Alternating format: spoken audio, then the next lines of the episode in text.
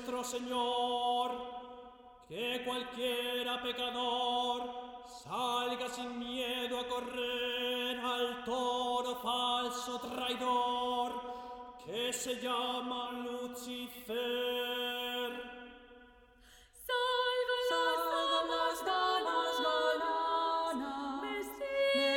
Esto que estás escuchando es El Toro de Mateo Flecha, en versión de la cantoría, dirigida por Jorge Lozana, en grabación para Ambroné. Como toda la música que vas a escuchar en este podcast, este corte aparece en aplicación del uso justo legítimo, recogido en la legislación internacional en general y en la europea en particular. Esto es Ars Música de Milcar FM en su capítulo 28 de 30 de septiembre de 2023, Día Internacional del Podcasting. Yo soy Emilcar y este es un podcast sobre motetes, madrigales, maestros de capilla, juglares, ministriles, coros.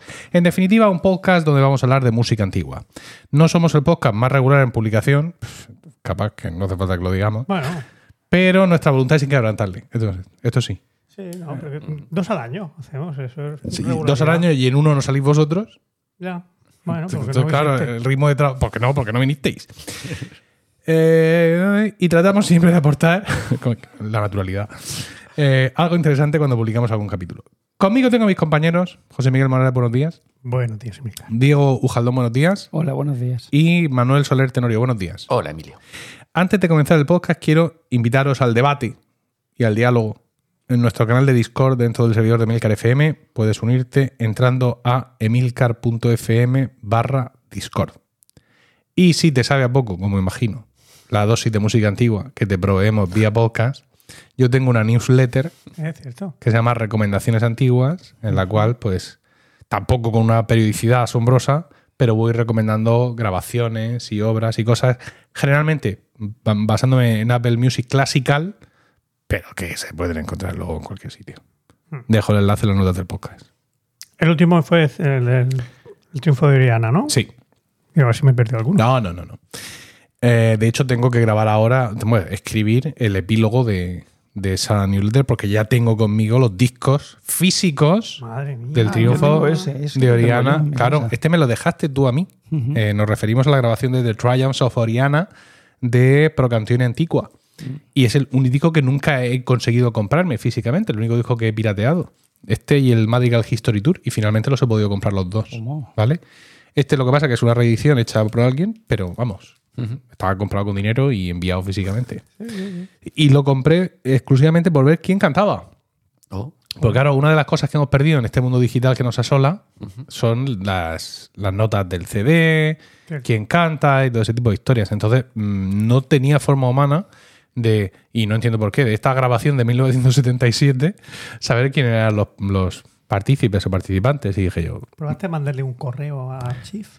eh, em, no, y tampoco me salió escribirles, porque todo esto surgió escribiendo yo que James Bowman había muerto. Mm, Entonces, claro, supuse que a lo mejor los demás no estaban como para recibir emails. ya. No ya por el disgusto, que también, sino por la edad. Pero bueno, luego al final, si acaso hablamos un poco de discos físicos, porque tengo mucho que decir. El título del podcast de hoy, Una de Romanos, hace referencia al esquema del podcast. Lo vamos a copiar de nuestro podcast hermano, Están locos estos romanos. Eh, y en vez de centrar el capítulo en un tema único y todos aportar nuestro hot take, que esto lo dice la juventud, digo, José, hot take. Lo, lo dicen de chill. Primera noticia. Sí, bueno, pues lo- yo lo he oído mucho. Eh, en vez de hacer eso, pues cada uno va a tratar un tema un tema distinto, muy bien. ¿Os parece bien? Sobre todo porque ya lo habéis preparado, claro. Si ahora yo digo yo, hablemos todos. Bueno, tampoco pasaría. Sí, hubiera- hablaríamos igualmente. Esta mañana le he comentado a mi hijo Emilio que veníamos a grabar eh, el podcast y decía, pero los romanos, digo, no, a ver, música, pero bueno, esos son los romanos, digo, no. Es los romanos más menos uno. Le he tenido que explicar con fotos incluso cómo era la cosa y se ha sentido muy mal por Paco. Me ha preguntado que por qué lo hemos echado. Ay, pobre Paco. Pobre Paco. Y le ha dicho que no lo hemos echado, que simplemente No no, está. no llegó a entrar. Y también le he dicho que ofrecimos a Manuel en su momento entrar a estar locos estos romanos y dijo que no. Que no. Ah, que, sí. él- que sí, que él prefería escuchar el podcast, que le gustaba mucho y que quería escucharlo, no además ni de siquiera hecho, quiere venir a nuestra Ah, a nuestras grabaciones. No, si quiero ir. No, no me no avisáis. No, no, sí, te hemos avisado dos veces, pero tenías un compromiso previo. Bueno, sí, tenía- no he podido.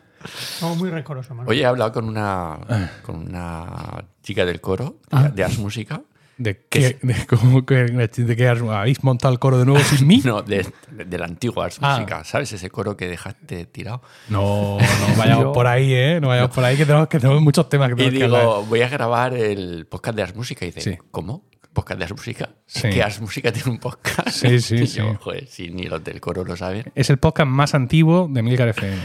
Sí, yo sí, yo sí lo sé. No solo por la temática. Muy bueno. Eh. Pues no tengo aquí cargados los sonidos y no te habría hecho un puto punch. Claro. Ah, vamos. Venga. Vamos. ¿Vale? Eh, estamos en mi casa. Esto es reseñarle porque creo que los últimos podcasts los hemos grabado todos en, tu casa, Manuel. Muchos en mi casa, sí. Ha sido nuestro anfitrión. Y hoy también lo iba a ser. Lo que pasa que por un motivo de intendencia familiar, pues nos hemos venido aquí. No iba a haber nadie. Ya. Ya tenemos un niño con 39 y medio. Bueno. Con lo cual también tengo que estar aquí. Quiero decir que al final, Pues ya está. ¿algo más que añadir? No. ¿No? ¿Y todos esos Bueno, folios? empiezo, empiezo ya. Sí, vamos a empezar con Diego que nos va a hablar. Dinos, Diego, ¿de qué nos vas a hablar hoy? Del motete politextual Hombre, de las antiguas. esto está en la calle. ¿Qué he dicho? Digo, voy a elegir uno que, que no controle aquí la gente, pues estos tres, me refiero. Perdona, pero nosotros hemos cantado todos los que estamos aquí motetes politextuales. No, le pregunté a estos dos y me dijeron que no, que ellos Fíjate no, de estos dos. que no hemos cantado ningún motete politextual. Bueno, yo, yo- yo te ¿Cuál, dije, cuál? luego lo mismo Emilio dice que sí hemos cantado, ¿Cuál, pero cuál? Pues del Oxford Book of Medial Music, por lo menos dos o tres.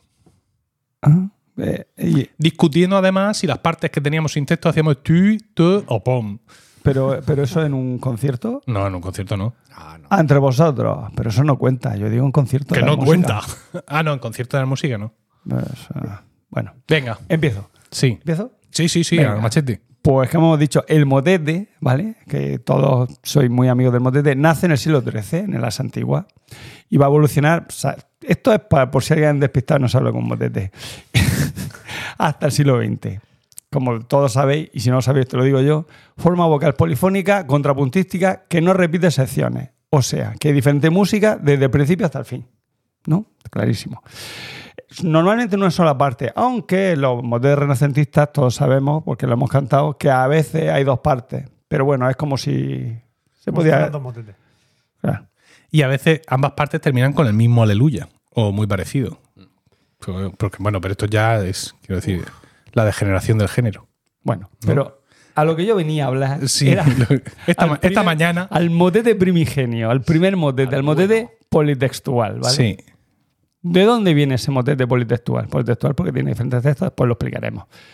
Eh, se crea de las cláusulas de discantus de los órganos. Por si no sabes lo que es un órgano, eh, tú tienes el gregoriano y como nos aburrimos mucho de cantar todo el rato gregoriano, pues algunas partes le vamos a añadir Eso, eso es un hot take. Según la definición de los jóvenes de hoy. Algunas partes mm, nos vamos a venir arriba y le vamos a añadir una segunda voz que ya sea para, ya puede ser paralela o puede ser haciendo melismas sobre eh, la sobre lo, sobre el miércoles sobre el, La base, el- sobre- sobre la base sobre el, sobre el texto. Por lo tanto tenemos eh, claro hemos hablado de cláusula de discanto ahora explico lo que es. Tenemos en un órgano en un órgano perdón, en los órganos el cantoyano, o sea, lo que viene siendo el gregoriano, la parte organal, el organum, que suele ser silábico y alargando notas, y sobre ellas se cantaba en extenso melisma. O sea, ¿qué hago? Pues yo le pongo eh, al canto llano, lo alargo para que el otro colega pueda hacer melismas, le dé tiempo a hacer melismas. Y por último tenemos que a esa segunda voz se le, se le añade una tercera voz, que son las cláusulas de discantus, que es pues, un canto original, o sea, que se inventa para el momento, que contiene también melisma. Bueno, perdón, en un canto original eh, gregoriano se le, se le que contenga melisma, ya sea, por ejemplo, eh, un aleluya, un kirie, ¿vale? se le añade, se le, se le añade eh, al melisma ori- original otro melisma diferente en un modo rítmico diferente. Tengo que explicar los modos rítmicos. Bueno, el modo No, no, no, no, no, no. Sigue. Vale. O sea, con, digamos que con uno, con un mm, con uno- una figura rítmica diferente, ¿vale? Estas cláusulas de discantus, o sea, esa- esos trozos inventados que se añadían a los melismas, eran intercambiables. Por ejemplo, eh, había una cláusula diferente para el mismo melisma, eligiendo la que convenía para el momento. Pues si tengo una cláusula que he hecho que es más divertida, pues la. Quiero decir, es más alegre, perdón, divertida no, es más alegre, todas son divertidas. es más alegre, pues la elijo para un día que, si el, de un- o sea, para un momento menos solemne, más de, pues, de que ha nacido el Señor o algún tal. Que por el contrario resulta que, que ese día la cosa está más triste. Pues el, el Kirie de. Al Kirie al melima del Kirie, le vamos a añadir una cláusula de discanto eh, pues más solemne. De tal manera eh, que la composición, eh, pues a veces mm, las cláusulas, pues tú elegías la que querías y a veces había muchas veces, bueno, que había muchas veces que había cláusulas que nunca en la vida se han cantado. Porque tú las hacías, pero a lo mejor el cantante esta no me gusta, o es muy difícil, o uh, se me van tres corcheas, nada, fuera. No me la aprendí ya está. Bueno, estos. Mm, entonces, tenemos un problema, que bueno, no tenemos problema. El melisma, eh, para aprendérselo, pues digamos que ya los melismas ya con el gregoriano, para aprendérselo se, se tropaban, o sea, se le añadía letra para que fuera más fácil aprendértelo. Y esa tro- tropización, o sea, ese añadirle una letra inventada, se va a aplicar al. eh, se va a aplicar a la cláusula de discantus, ¿vale? Eh, vale. Eh, ¿Qué se hace? O sea, mm, mm, al añadirle esas letras, mm, a esa letra, bueno, la letra se le llamaba mod, que mod significa texto, eh, que el mod es el texto del canto. Mote de palabra en francés, ¿no? Sí, y, eh, o sea, específicamente al texto se le llamaba, bueno, texto en aquella época se llamaba mod, que era la palabra, pues, para diferenciarlo de la música, ¿vale? Entonces, con el tiempo ese término se fue utilizando para ah, de- designar la voz que, lo, que, que, lo, que cantaba el... O sea, para designar la voz que cantaba ese texto. En vez de llamarse órgana, pues se llama mod, porque era el... eh, y se le va a sustituir por a, el- eh, se va a sustituir a discantus o a voz organal, como hemos dicho. O sea, en vez de ponerle en la partitura discantus o vox organal, pues ahí se le ponía mod. Mod. Claro. Eh, mod, que, bueno, y de mod mm, pasa a mm, motet. Motet es mm, textito, Palabrita. textito, textito, efectivamente. Textículo. Las cláusulas. Al final, claro, resulta que las cláusulas eran lo que era lo más vistoso del órgano. Entonces, pues, pues, ¿qué hacen? Pues, ah, pues, y encima, como solo se podían cantar esas cláusulas inventadas, en- o sea, esa- esas cláusulas de discantus, solo una pe- pequeña parte del, del calendario, mm, y encima eran intercambiables, pues como hemos dicho, llega un momento en el que no, pues, pues había mucho, tra- trabajaba un montón para luego no sacarle ningún resultado. Pero lo que, lo que se hace es que al añadir textos propios, o sea, nuevos textos, se va a, se, va a convertir esas cláusulas de discantus, se va a convertir en una pieza nueva, en otra pieza. Una, una pieza usada ya para un uso concreto, por lo cual se le da más utilidad surgía un canto nuevo con una melodía y un texto nuevo. Al separar las cláusulas de discantus del, del original, salía una pieza nueva, ya no era un órgano. Entonces ya no, claro, el órgano estaba supeditado a que tú lo cantaras, por ejemplo, el Viderum non es famoso, creo que es de la misa de Navidad. Pues claro, si, tú, si eso no estaba, el órgano está metido dentro de la liturgia gregoriana. Entonces, si, si tú lo quieres cantar en otro momento, no puedes. No puedes porque, porque previamente has cantado un salchichón gregoriano, después de ello sigues cantando otro salchichón gregoriano. Entonces, mm, para darle utilidad, lo van a sacar de allí y cobra una nueva vida y surge una nueva composición. Como hemos dicho, se crea una forma independiente, con una, pero, pero todas tienen, o sea, forma independiente tiene igual técnica de composición. Todos los motetes se componen igual. Primero, el melisma con un canto como soporte, el tenar. O sea, el melisma que recordamos del Kyrie va a ser el, va a utilizarse como soporte y se le va a llamar tenor, soporte. Después tenemos la, la antigua voz organal, que era más or- ornamentada, que se va a poner sobre el tenor. Y tercero, con un texto que se va a adaptar a esa segunda voz, que es el, se le va a conocer como el motet, o sea, el motete. ¿Vale? Y todo, en teoría, al principio, en los, primeros motetes van a ser, mm, van a, se, van a construir, así.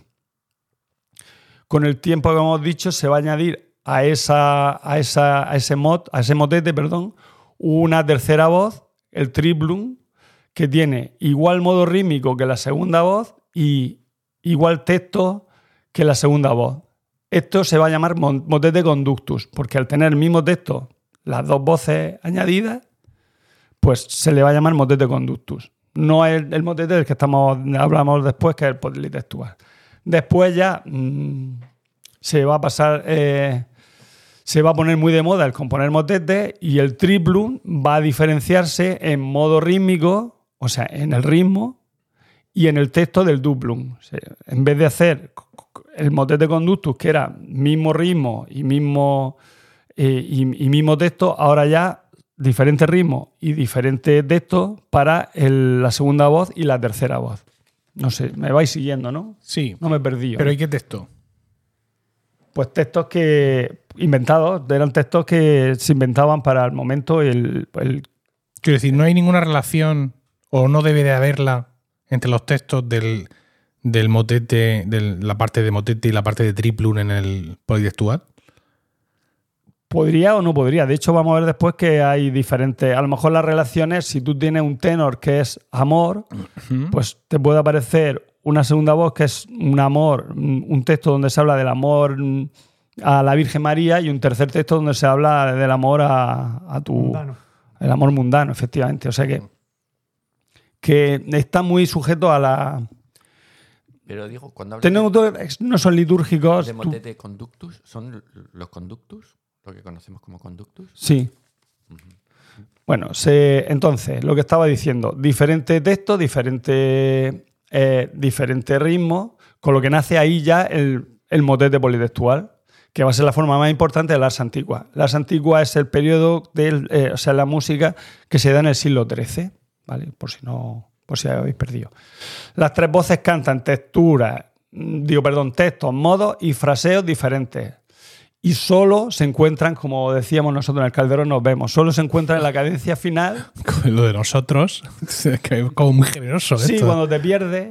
dice, Bueno, en el Calderón nos vemos, cuando estás cantando a primera vista, ¿no? no eso no lo habéis, lo habéis dicho muchas veces. Bueno, yo no, seguramente no, pero vamos. Bien, sí, sigue, sigue. Sí, sí, Diego, se lo hemos dicho muchas veces. Sigue. Mm, Os, os recuerdo. Yo lo he dicho. Sí, hombre, ya, ya. Recuerdo a Diego y a los demás que aunque usamos el esquema de romanos, esto no es romanos. O sea, esto no nos tenemos que ir a dos horas y pico. No, no, no, esto Se está supone acabando que ya. en 15 minutos cada uno, Esto 15, está, acabando, 20. esto, esto- esto está acabando ya. ¿Sí? Mira, me queda esto y un poquillo, ya está. Sí. esto, me queda, esto está acabando ya. Se exhibe, folio. ex- exhibe folios. Para... Ah, vale. Venga. Eh, ya me he perdido. Vale, eh, acaba de ver la, la cadencia final, que era un acorde consonante. Un acorde consonante de la época, o sea, no nos vengamos arriba, que son quinta, la fundamental, la quinta y la octava. Sí, sí, Eso es efectivamente. Para contar. Claro, eh, eh, la música tú la escuchas y es un poco caos para la, en la actualidad, ¿no? No. Dices, uy, es caótico esto, ¿vale? Pero para la mentalidad del músico de la época, cuanto más complejo, cuanto más complicado, cuanto más com- complejidad rítmica y armónica, más mérito tenía la pieza. Hmm. Ah, de hecho, estaba creado para que no se entendiera, sino para. Era un, un- un trabajo para un poco onanista, para, para uno mismo. Y para los cuatro que son, o sea, y le daba igual el. porque no estaba hecho para una audiencia así. Bueno, No estaba pensado para que lo siguiéramos oyendo ocho siglos después, ¿no? sí, aunque a mí me gustan mucho, por eso lo he traído aquí. Vale. eh, con, con el tiempo, la, eh, mm, esta forma que tenía un origen más religioso va, mm, se va a ampliar a una forma profana, ¿vale? Va a ¿Y cómo, se, cómo logran esa, esa ampliación? Pues para que la iglesia, que es un poco dicky no se meta, pues sustituyen el tenor eclesiástico por otro profano. El otro, mm, como ejemplo, de hecho, he traído de, la- de canción, eh, Canción. de canción, o sea, de, de canción, no, perdón, de pieza, de motete poli- politextual, he- Ay, he, ay, traído, pues una canción, ¿eh? No, se qué- canta. No. Canción es todo lo que se canta, ¿no? Pues ya está. Caíse Tecnón. Bueno, Venga. he traído Hey. una cuyo tenor es eh, es el grito que se hace en, un- en- en mitad del mercado, pregonando la bondad de una fresa eh, y de una mora. Mm. Dice fresa nouvelle, fresa fresca eh, y, y mora buena. Sí, bueno, fresca De también. hecho, Igualmente de, fresca. de hecho, el tenor es frese nouvelle, mire France, mire, mire France, frese nouvelle, todo el rato. Mire France, mire ¿Y eso se cantaba en los Ese mercados? es el tenor. No, eso, se can- eso lo Qué cantaba. complejidad. Bueno, en el mercado tú decías fresa, fresca. Ah, eso iba a decirte. Eh, ¡Mire. France! Y pues, entonces sobre eso el otro ha dicho, pues, pues, frese mure. Vale, entonces. ¿Le meto? No, lo explico Mm. rápido. Mientras el Dublum. No, has dicho que lo había extraído como ejemplo. Sí, ¿O sí. no es esa? Sí, sí, pero lo explico y luego lo escuchas. ¿eh? Ah, la de On Paris. On ¿eh? Para- vale. Vale. Mientras el Dublum, ¿vale? Eh, eh, en- o sea, habla de las bondades del vino claro y del buen pan. Ah, que lo tengo en el otro folio, ¿vale? Se que se encuentra en París. No, no, no sobra para hablarnos de tal. De tarde y de mañana. Y el Triplum, que ya es, es el que más discanta, eh, tiene la, la tiene la tiene la frase, o sea, tiene la frase on- bueno, un parole, un montón de un texto súper largo, es el más largo y el que más complicación tiene. Ahora es cuando lo puedes poner. ¿Ahora? Venga. Sí. Pero di lo que voy a poner. Bueno, sí. Vas a poner un parole a París, frese nouvelle, porque Sí. los motetes politextuales se, se nombran con las tres Con con, la- las tres voces. Sí, con, con con el incipit de cada uno de los textos. Venga, vamos a darle.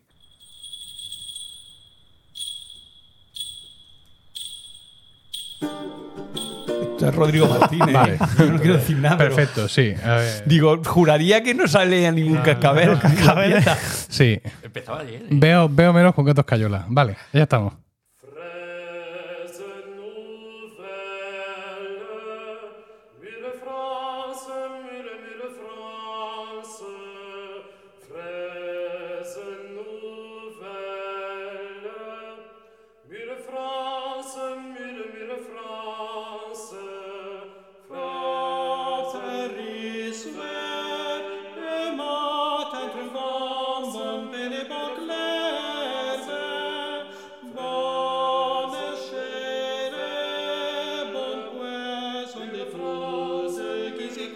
Vamos, que nos cruje la cae. No, pero bueno, podía, ¿puede saltar un poco y que se escuche el tercero? El No, porque tercero? no tengo más. Pues lo canto yo. Na, na, ni, Adiós. tiro, tito, tiro, tiro, tito, ti, tiro, tiro, ti. Pero esto sin, sin verte mover las manos como si estuvieras bailando la jota. Es no que, tiene, no tiene es, que, sentido. es que el triple es lo más chulo. Ya, sí. Pero, Y por- por- bueno, pues escucharlo. efectivamente. Eh, pertenece a, a un disco de René Clemensic, que ahora no me acuerdo el título, pero o sea, que pero muy bien. No, pues se, ¿No? se llama, espérate, sí. Se llama Codex Montpellier, es del Codex Montpellier. Pues ya está, con eso se encuentra. Mojo de Montpellier, René Clemensic. Y ya está. O también hay otro disco que se llama Polyphonie Française del siglo del, del bueno, no sé cómo se dice, 13 CM sigle Del del, siglo XIII. Dile del siglo siglo XIII, Ligeriana es el grupo que lo canta. Ligeriana. Polyphonie Francais du X palito palito E siegle ligeriana. X palito, palito, dos palitos. X palitos? palito palito palito Ah, E. Sí, lo siegle ligeriana. Y el otro que traje ¿Qué diréis? ¿Qué diríais? Pues ponlo en las notas del programa. Pero no lo vamos a hacer. Porque no. se ha comprobado estadísticamente que 11, 11 de cada 10 oyentes no miran las notas del podcast. Entonces, ¿sabes? No voy a estar yo haciendo como hacía antes, recopilaciones de cada pieza con el enlace a cada plataforma de música para que luego no entréis. No, pero tienes que ¿Qué? ponerlo. Que ponga aquí. Yo, yo he hecho una lista que tienes que poner. Sí, pero porque es un enlace y lo pongo y ya pero, está. pa- pero de Scuchify o de, Sí, o de- de de Apple Spotify, Music De- Classic.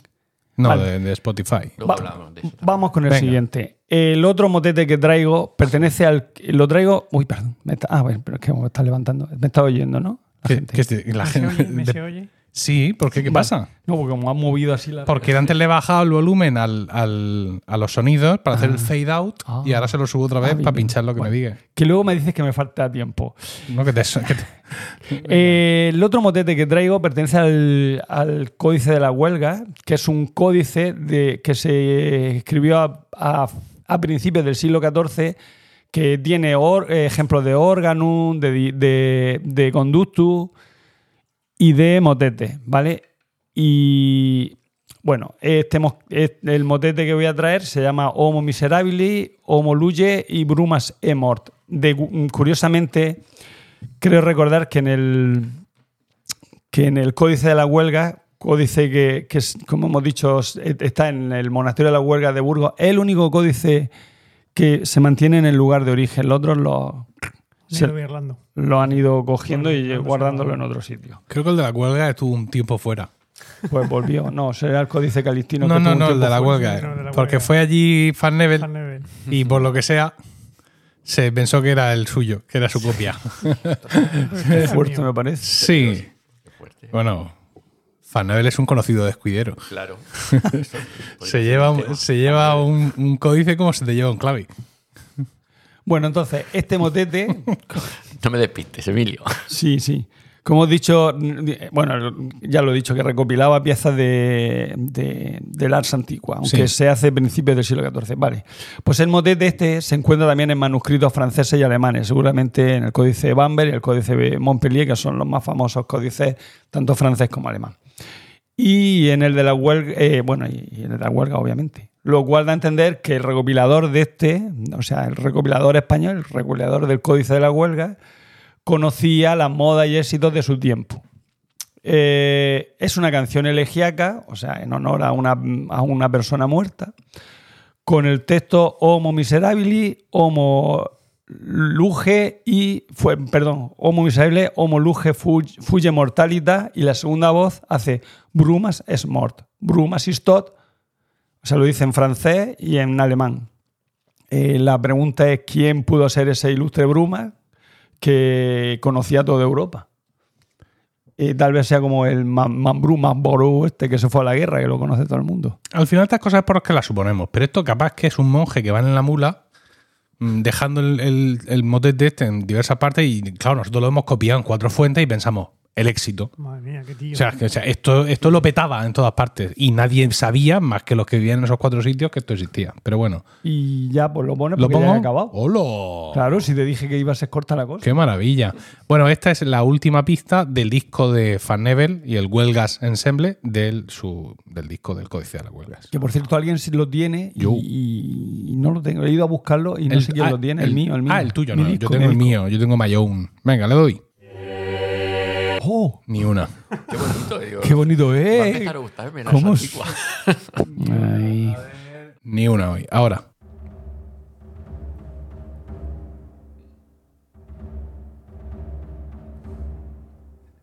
Seguro. Yo no sé, yo. Esto está mora. Si ahora dice. Brumas es. Sí, sí.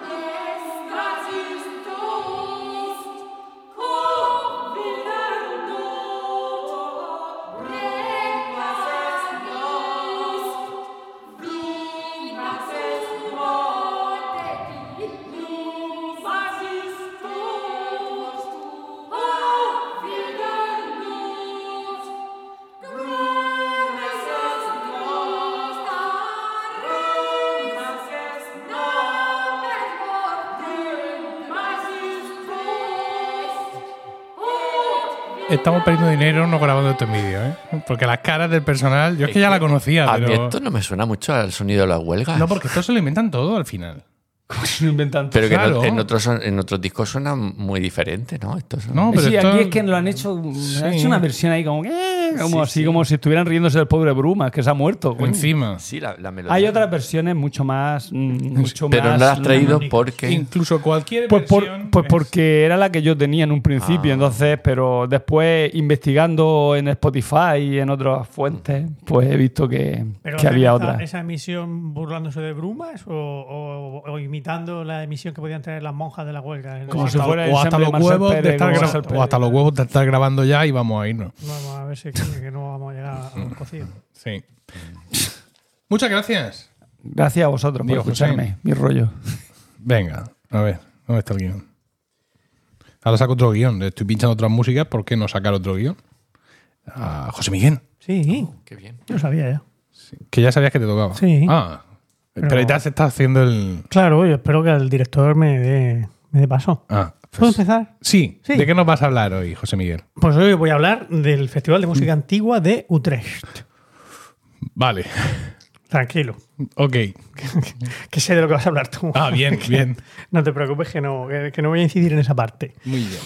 Bueno, eh, el caso es que mm, pues llevo tiempo oyendo hablar de este, de este festival que se hace todos los años a final de agosto en la localidad holandesa o de, de Utrecht, que es un- una ciudad que está cerquita, muy cerquita de Ámsterdam.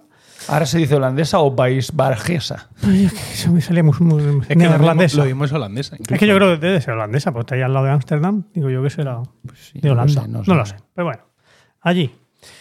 Y pues eso, este año en concreto lo han hecho de entre el 25 de agosto y el 3 de septiembre. Y bueno, es que me ha llamado la atención por la, por la calidad de, de los conciertos que se, que se han dado, que, bueno, que han tenido lugar allí. Y que bueno, he dicho, esto tenemos que ir. Año, esto hay que irse. No, Quizá del 25 de agosto, o sea, tantos días, una semana entera, allí en un pueblo de Holanda, puede ser un poco. Hombre, Utrecht no creo que sea un pueblo de Holanda. Bueno, pueblo. Es una gran Quiero decir, ciudad. en general en Holanda, me, me refiero. No, que tirarse una semana entera en Holanda de vacaciones pues puede resultar un poco, un poco caro y más yendo a todos estos claro, conciertos. sí. Pero que dos o tres días, esto hay que. bien elegidos, tenemos que ir. Grabamos allí un directo. Claro, efectivamente. A ver si nuestros oyentes hacen un, hacemos un Patreon y nos pagamos el viaje a Utrecht. el año que viene. Bueno, os voy a contar un poco los, los conciertos así más importantes que, que ha habido para que os hagáis una idea. El primer día, el 25 de agosto, eh, bueno, empezó un, un grupo que yo la verdad es que no, no conocía, pero parece bastante famoso por ahí por, por Europa, que se llama bueno, La Tempestad, en francés, ¿no? La, Tem- la, la Tempête. Ajá. ¿Os suena? No, no. ¿Has oído hablar de él? Lo, lo dirige un tal Simon Pierre Bestion, se escribe, no sé cómo se pronuncia. La, la tempestad de España. La española, sí, sí, la española, la conocemos bien. Pero no, esta gente, esta gente hace en, en principio un repertorio un poco más antiguo, más de mm, primer barroco y renacimiento. De hecho, la- el primer concierto que hicieron eh, se titulaba Bomba Flamenca. Toma. que, eh, he empezado a leer ahí el- el- el- las notas al programa y hablaba, me ha llamado la atención también, de empezaba hablando de una especie de ensayo del requiem de, de, de Carlos V, Ajá. o sea, ensayo de la- del funeral por Carlos V que pidió el propio Carlos V que se hiciera dos semanas antes de morir. No sabía esto de, la- de la existencia de este, No. de este hecho. Mm, Diego, No, tengo, Infórmate, tengo que informarme. porque eso sí. es un romano cojonudo. Qué Sí, sí. Y, y todo esto lo Bueno, él lo introduce- tenía muy, Carlos V tenía muy preparado su. Decía dónde quería que lo, que lo enterraran y cómo quería que lo enterraran y, muy súper- Ujú. y que cambió de idea varias veces además. Sí, sí, pues fíjate, por, por lo visto eso. mm, Dos semanas antes de morirse hicieron un ensayo. Pero qué Un frialdad. ensayo del... No sé, estar escuchando la música que va a sonar en tu funeral me parece. Sí, pues ya ves. Esta gente... No, oye, ahí más fuerte, más fuerte. Porque si no. Ahí, ahí, ahí, meterle, meterle. Eso es sacabuche, eso es. Sí. Que No se oye. Pues sí. Y... Pero bueno, no sé muy bien a cuento de qué hablan de eso, porque luego acaba diciendo que al final el repertorio del, del concierto es cosas bonitas que le gustan a este señor, a, a Simon Pierre. ¿Pero es un grupo instrumental o.? De todo, vocal e instrumental. Vocal e instrumental. Pero la, la plantilla que llevaban ahí montada era bueno, inmensa. O sea, llevaban un coro grande, pero grande para, para- para lo que son estas cosas, ¿no? Dos o tres, voz- dos o tres personas por, Por voz. cuerda. Dos tres cantantes por cuerda. Llevaban un, un grupo de, de bajones, un grupo de sacabuches, cuerda, en fin, llevaban un montón de. Una orquesta sinfónica. Básicamente. Básicamente. Del Renacimiento. Eso es. Pero sinfónica. Pero sinfónica, justo. Y, y eso, yo os digo, que el, que el programa al final era. Eh, No sé por qué mencionaba el, al- el- el ensayo este del funeral, porque al final son cosas que cosas bonitas que le gustaban a él. Había cosas del Códice Calistino. Empezaba Coño. el concierto, que además este sí tienes que poner el enlace en las notas del programa porque está gratis, se puede, Ah, ¿sí? se puede ver y merece mucho la pena verlo. Yo estaba viendo un ratillo porque no tenía más tiempo, pero es muy, es muy curioso. Empezaba el concierto con, bueno, con, con una, con algo del códice calistino instrumental, pero enseguida, sin, sin Solución de solución de continuidad. se metía con, con extractos de la guerra de Mm. también empezaban en- con, con- con los instrumentos, luego empezaban a cantar los cantantes, pero solo los, los trocicos así, los patipatok y, y todo esto, las fases así más, más, más, más chulas. Sí, sí. Y al rato, ya cuando terminan ese, ese trozo, entonces empiezan a aparecer los cantantes que estaban cantando la guerra, pero que estaban así como en un estrado por ahí en un, en un lateral, se vienen hacia el centro del escenario cantando la bomba, bueno, el din din din Sí. de la bomba, Sí. bailando. Y las cárceles vacías. Sí. Bueno, vacía. ¿eh? Pero bueno, pero eso es que no paraba de acordarme de ti. Y sin embargo me gustaba lo que estaba viendo. No, no, sí, sí, bonito es. Era, era muy impresionante. Era muy impresionante. Tipificado en el Código Penal. Pero También. están grabados todos los conciertos de. Sí, todos los creo que sí. Todos, todos sí. Bueno, hay uno que sé que, es, que, que hubo y no lo he encontrado, el de la cantoría, precisamente. No estaba por ahí para, para verlo. ¿Pero todo gratis? No, todo gratis. no. Ah, vale. o sea, Pero Hay ese sí. dos o tres gratis, pero este en concreto sí. Ajá. Bien. Está gratis y tengo. Luego te Coméntalo gratis. El resto, pues eso, a 7 euros, cosas así. Ah, bueno, bueno. Y te puedes hacer una suscripción a la televisión de no sé cuántitos por 90 pavos al año y los tienes todos gratis todos los de todos los años, porque los tienen grabados los, los antiguos también, claro, los de, los de otras ediciones. ¿A ti que te gustan tantas perras, Emilio, en cosas? Pues puedes frase- aprovechar y, y así nos pasas el La enlace. frase Así califi- nos pasa el califica enlace, al que sí. la emite. O sea, a ti que te gusta gastarte la perra en cosas. Pero es Pero, verdad. pero es, es falsa, tiene algún grado de falsedad. Todos hemos comentado tu amor por gastarte las perras en, En cosas. cosas. Pero y vosotros sin que las gastáis. Porque cosas necesarias. Ah, vale. Sí. ¿Y quién decide lo que es necesario? Tú, evidentemente. Claro, vale. Eh, como he ido a reservar eh, Ah. la comida, mm, ¿has hablado de algún grupo más? O... No, no, este es el primero. Venga, dale. Bueno, que, bueno, y eso. Y, y- y luego, después de, de- de la bomba, pues luego ya se meten con el Requiem de Machicur, el Requiem de Escobar, trocitos. Así. Incluso una cantiga de Alfonso, de Alfonso X, todo allí mezclado con una cosa pues, muy entretenida. Sale un concierto, de verdad, yo Un melange. en cuanto llegue a casa me lo, me lo termino, porque Lo termino. a ver, sonaba muy bien, ¿eh? Claro. Los músicos son muy buenos, la- Bien. el- los cantantes son fantásticos A mí también. cosas me gustan mucho. Eso en Francia se hace mucho. Y el director, lo que pasa es que, o sea, mi primer mm, comentario al, al verlo ha sido, ¿qué coño está marcando este tío? Da igual. Que estaba marcando en, en la din, din, din de la bomba. Sí. Pero, pero ¿Y qué, qué marcaba? pues yo qué sé, No o sea, lo no tengo idea, por eso preguntaba eso. Porque, Bueno, hay una larga o sea, el tradición din de, de la de- bomba de no tiene directores. mucho que dirigir, quiero decir. Yo cuando fuimos a los talis tuve esa sensación. Y, Ah, este, bueno, y sí. este señor aquí marcando 17 cosas. Y, Pero yo lo he aprendido a de hacer lo que, lo que hacía Peter Phillips y tiene sentido. Sí. Sí. El sentido del ridículo. ¿Eh? El sentido del ridículo. Dejar cantar a los cantantes y tú escucharlos. No, no, el marca el tiempo antes. Un tiempo antes, la- las 16 semi-garrapateas antes. Bueno, Bueno, eh, En fin. hay mucho que hablar mal de Peter Phillips hoy en este podcast, con lo cual vamos a no amontonarnos. esto No, lo, no. lo he hablado luego en la comida. Bueno, pues eso, ese fue el primer concierto, por lo menos el primer concierto que parecía así en la. En la yo creo que sí, vamos, tenía toda la pinta de ser el concierto inaugural por la grandiosidad del tanto del escenario como de, como de los medios. Que esto, eh, del 25 de agosto al 3 de septiembre, no penséis que, es que hay un concierto cada día. Ya, ya, ya- hasta mañana ya no hay más, ¿no? Que hay cuatro o cinco conciertos todos los días. Sí, sí, y en distintas De- ubicaciones y Sí, eso, sí. todo un disparate. Esto luego también aderezado con, con conferencias, creo que hay un concurso también, o sea que ahí se pasan la semana a todo y por todo. Eh, siguiente concierto, al día siguiente, el 26, pues can- eh, tocó y cantó eh, los de música temprana. No sé si conocéis este, este grupo. No. Pues deberíais, porque, bueno, es un grupo, suelen hacer música un poco más Temprana, antigua. ¿no? Mm. Pero en este caso, hicieron un programa con, con una selección de, de, de cancionero de Palacio. Ah, mira, me Mm, gusta, me gusta. Ese no está gratis. Ese no está gratis, ¿no? Mm, Eh, se titulaba De Virgilio al Villancico. ¿Pero ¿De dónde son? Pues hay de gente de do- entre, eh, gente española, sí, creo que la mayoría son españoles. Algunos extranjeros, pero sí son de origen, son de aquí. De hecho, Entre los cantantes, pues tenemos a dos buenos conocidos de nuestro coro, que han- de hecho han sido cantantes de nuestro coro, Vaya.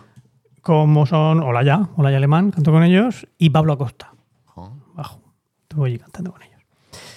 Y, por ejemplo, con, con grandes hits del, del cancionero de Palacio, como el Propillán de Melchor, Más vale trocar, Juan de la Encina, el Rodrigo Martínez, Qué triste que vengo, todas estas cosas tan bonitas que, que cantaron. El director es Adrián Rodríguez van der Spel. Van der Spel, sí. Pues eso. Pues, Música- eh, de música los Rodríguez Van der. Spel. de- Sí. O sea, se lo está apuntando aquí en un papel con un boli. Esto ya va, esto se Sí, queda esto, para además, siempre. es que es muy interesante. O sea, tengo muchas ganas de hacer este- esta intervención porque para ver también lo- lo- los grupos que. Te lo estoy mandando por mensaje, el enlace a están Apple petando. Music directamente. Pues yo no tengo Apple Pues está muy bien, porque yo me quedé anclado en Claro, es que luego de- me pongo a de buscar en. Spotify eh, los talis. Mm, Claro, por eso. Bueno, habrá más gente haciendo cosas. Pues sí.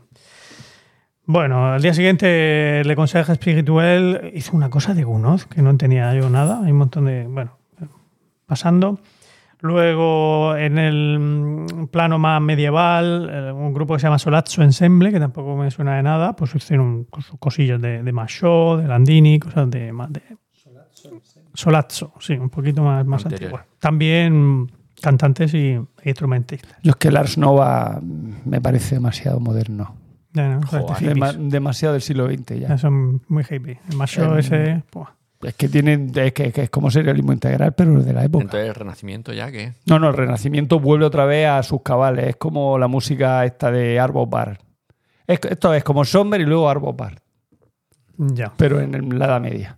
Y Pero el eras tú el que se quejaba ayer de no sé quién que decía, ah, el macho este, la música del macho este no hay quien la aguante. No, sí, em, sí, pero, pero no despreciarlo, pero, pero a mí no me gusta tanto Vale, como la música desde de el respeto. antiguas. Desde el respeto, sí. Vale. Bueno, eh, el día 27 de agosto, dos días después, estos señores de la Tempest se marcaron unas vísperas de Monteverdi. Oh, Toma. Os. también tampoco son grandes, lo siento. Pero sí que están en, en Spotify, por lo menos. Las tienen grabadas. Esta, esta mañana me las he puesto y casi se me sale el corazón por la boca al después del Deus Sí. in auditorium me intende. Domine. Escuchadlo. ¿Cómo, cómo es el grupo, dices? La Tempete. Tempete. pero escúchame, no, Ah, no has traído. no es No, no has traído. no lo he traído. ¿No es No, no, Tempeste? No, no, sin ese, sin ese. Simon Pierre Bation. Eso es. Batión. Escuchar la, la, solo la primera, la primera pista. Y ya me decís. ¿Qué os parece? Eso es en Spotify. En Spotify está, me imagino en Apple Music. Añadido a. Apple Music ahora mismo. Estará en todas partes. Eh, mi- Eh, más cosas, el 28. Mira, la, de la agosto. portada de- del, del disco, de las vísperas, es el. Es, si mal no me equivoco, la fiesta de la nieve. La fiesta de la nieve, ¿qué es eso? O, o no. La fiesta de la nieve es en, en Santa María Maggiore, de Roma. Dicen, ay, ¿qué vamos a hacer? ¿Dónde hacemos una iglesia? Ah, ¿Dónde estaban ahí ellos pensando? ¿Dónde hacemos Santa María Maggiore? Sí. ¿No? Y no sabían. aquí. Porque sabe No, no, aquí, no, esto Yo tengo es una inundable, tal, etcétera. Y entonces, en pleno agosto, creo que no sé si es el 4 o el 8, se aparece la Virgen y hace nevar. En un sitio solo. En un sitio solo dice aquí. bueno, Pues parece que. sí, sí. Entonces dicen, pues vamos a hacer aquí. Entonces la fiesta de Santa María de la Nieve es que eh, en un momento dado de la- del techo de la basílica sueltan pétalos durante la consagración como para hacer el que nieve. Me Oh, pilló, en- bonito. me pilló en ¿Qué Roma. dices? Tengo un vídeo montado del copón, de todo eso. Y lo vimos en su momento en el foro de Ars Música. Ostras. Fíjate los años que tiene esta historia. Ya ves. Sigue. Mira, ahora hablaré yo de alguien del foro de la música. Fíjate, hoy, hoy, hoy mismo, 28 de agosto. Bueno, primero a las 5 de la tarde. a la Sí. taurina hora, Hora de 5 de la tarde. efectivamente. Estilo Antico. Se soltó ahí un monográfico de Palestrina con la misa de Lomar Armé y. A las 5. Solo Palestrina, a las 5. Perfecto para la siesta. Hay que mantener alto el nivel de palestrina en sangre. Empezaban con, el- con el salve, con la salve Regina, luego empezaban ahí con la, con la misa de Lomar Armé y terminaban con el Asunta es María. Ah. Y en medio, pues te metían dos o tres moteticos del Cantar de los Cantares. Bien. Muy bien. Perfecto. Programaco. Muy equilibrado. Programa. Ese no está gratis. Eso no está gratis. Vale. Pues cuando acaba ese, te da tiempo a tomarte a ir a merendar rapidico y a las 8 te vas al concierto del Huelgas. Vendar no, a cenar, que estás en Holanda. Es eso. Al Sí. concierto del Huelgas vas en pijama. Ya, porque a las 8 No, es no, no, hora de pendenciero. Espérate, que el pijama, que el pijama te lo tienes que guardar para el siguiente. Hoy. Eh, La noche golfa. esta gente pues también se marcó otra misa de los Marmé. Y el caso es que no entiendo muy bien porque hay muchas misas de los Marmé en, en la programación, cuando el tema del festival era en general el revival, que se refiere a, a los grupos que han ido haciendo mm, versiones historicistas desde el, que empezó la cosa ya en el 19. Ujú. Pero eh, ha coincidido que muchas misas de los Marmé, como tres tengo por aquí localizadas y, y no he mirado absolutamente todos los conciertos porque no, no, no me ha dado tiempo. Pero de compositores distintos. Sí, sí. Sí, sí, la de- el de Palestrina, que, que lo ha hecho Estilantico, y estos, eh, los del Huelgas, eh, un tal Fir- Firminius Caron, o algo así, que no lo conozco yo de nada. Este señor. Al fan Never le gusta también sacar Mm. música justamente olvidada. Y, y luego también la juntaba con la, con la ETH Terremotus de Brummel. Bien. Ah, bien. Y aquí, entre los cantantes del Huelgas, estaba otro viejo conocido nuestro del Foro de Música, Achim Schultz. Ah, Sigue cantando con, con ellos, de tenor. Y por último, después de eso, ahora sí tienes que ir un poco corriendo hasta la. ¿Dónde estaba? No me acuerdo cómo se llama la iglesia. Esto es el mismo día. El mismo día, a las diez y media, la cantoría, los Oh. amigos de la cantoría, cantaban el programa de las, de las ensaladas de flecha. Sí. Ajá. Que por cierto, no sé si llegasteis a leer la, la crítica que hizo Luis Gago en el país, Mm. aunque parece ser que a Luis Gago no hay que hacerle mucho caso, pero bueno, pero fue una, una crítica excelente, poniéndolo Sí. por las nubes. He traído un pequeño extracto de la, de Vale, la crítica. entonces ya te, te lo dejo a ti, ya lo comentas. Mm. Bueno, pues después de este, este día un poco estresante de conciertos, el, Al día siguiente te vas a tu casa, porque ¿qué te queda por escuchar? sí, pues mira, te queda por escuchar al Officium Ensemble, los portugueses, Sí. de Pedro Teixeira, Oh, la misa a los Marmé de Morales, Uh. otra misa a los Marmé. no A 5, que pues tiene dos. Un- la otra no sabe cuántas voces es, pero esta es a 5. Luego también pues con sus Estevado Brito, sus Cardosos, sus Sí, Lobos, Victoria, Guerrero, en fin, programaco también. Una cosa tremenda.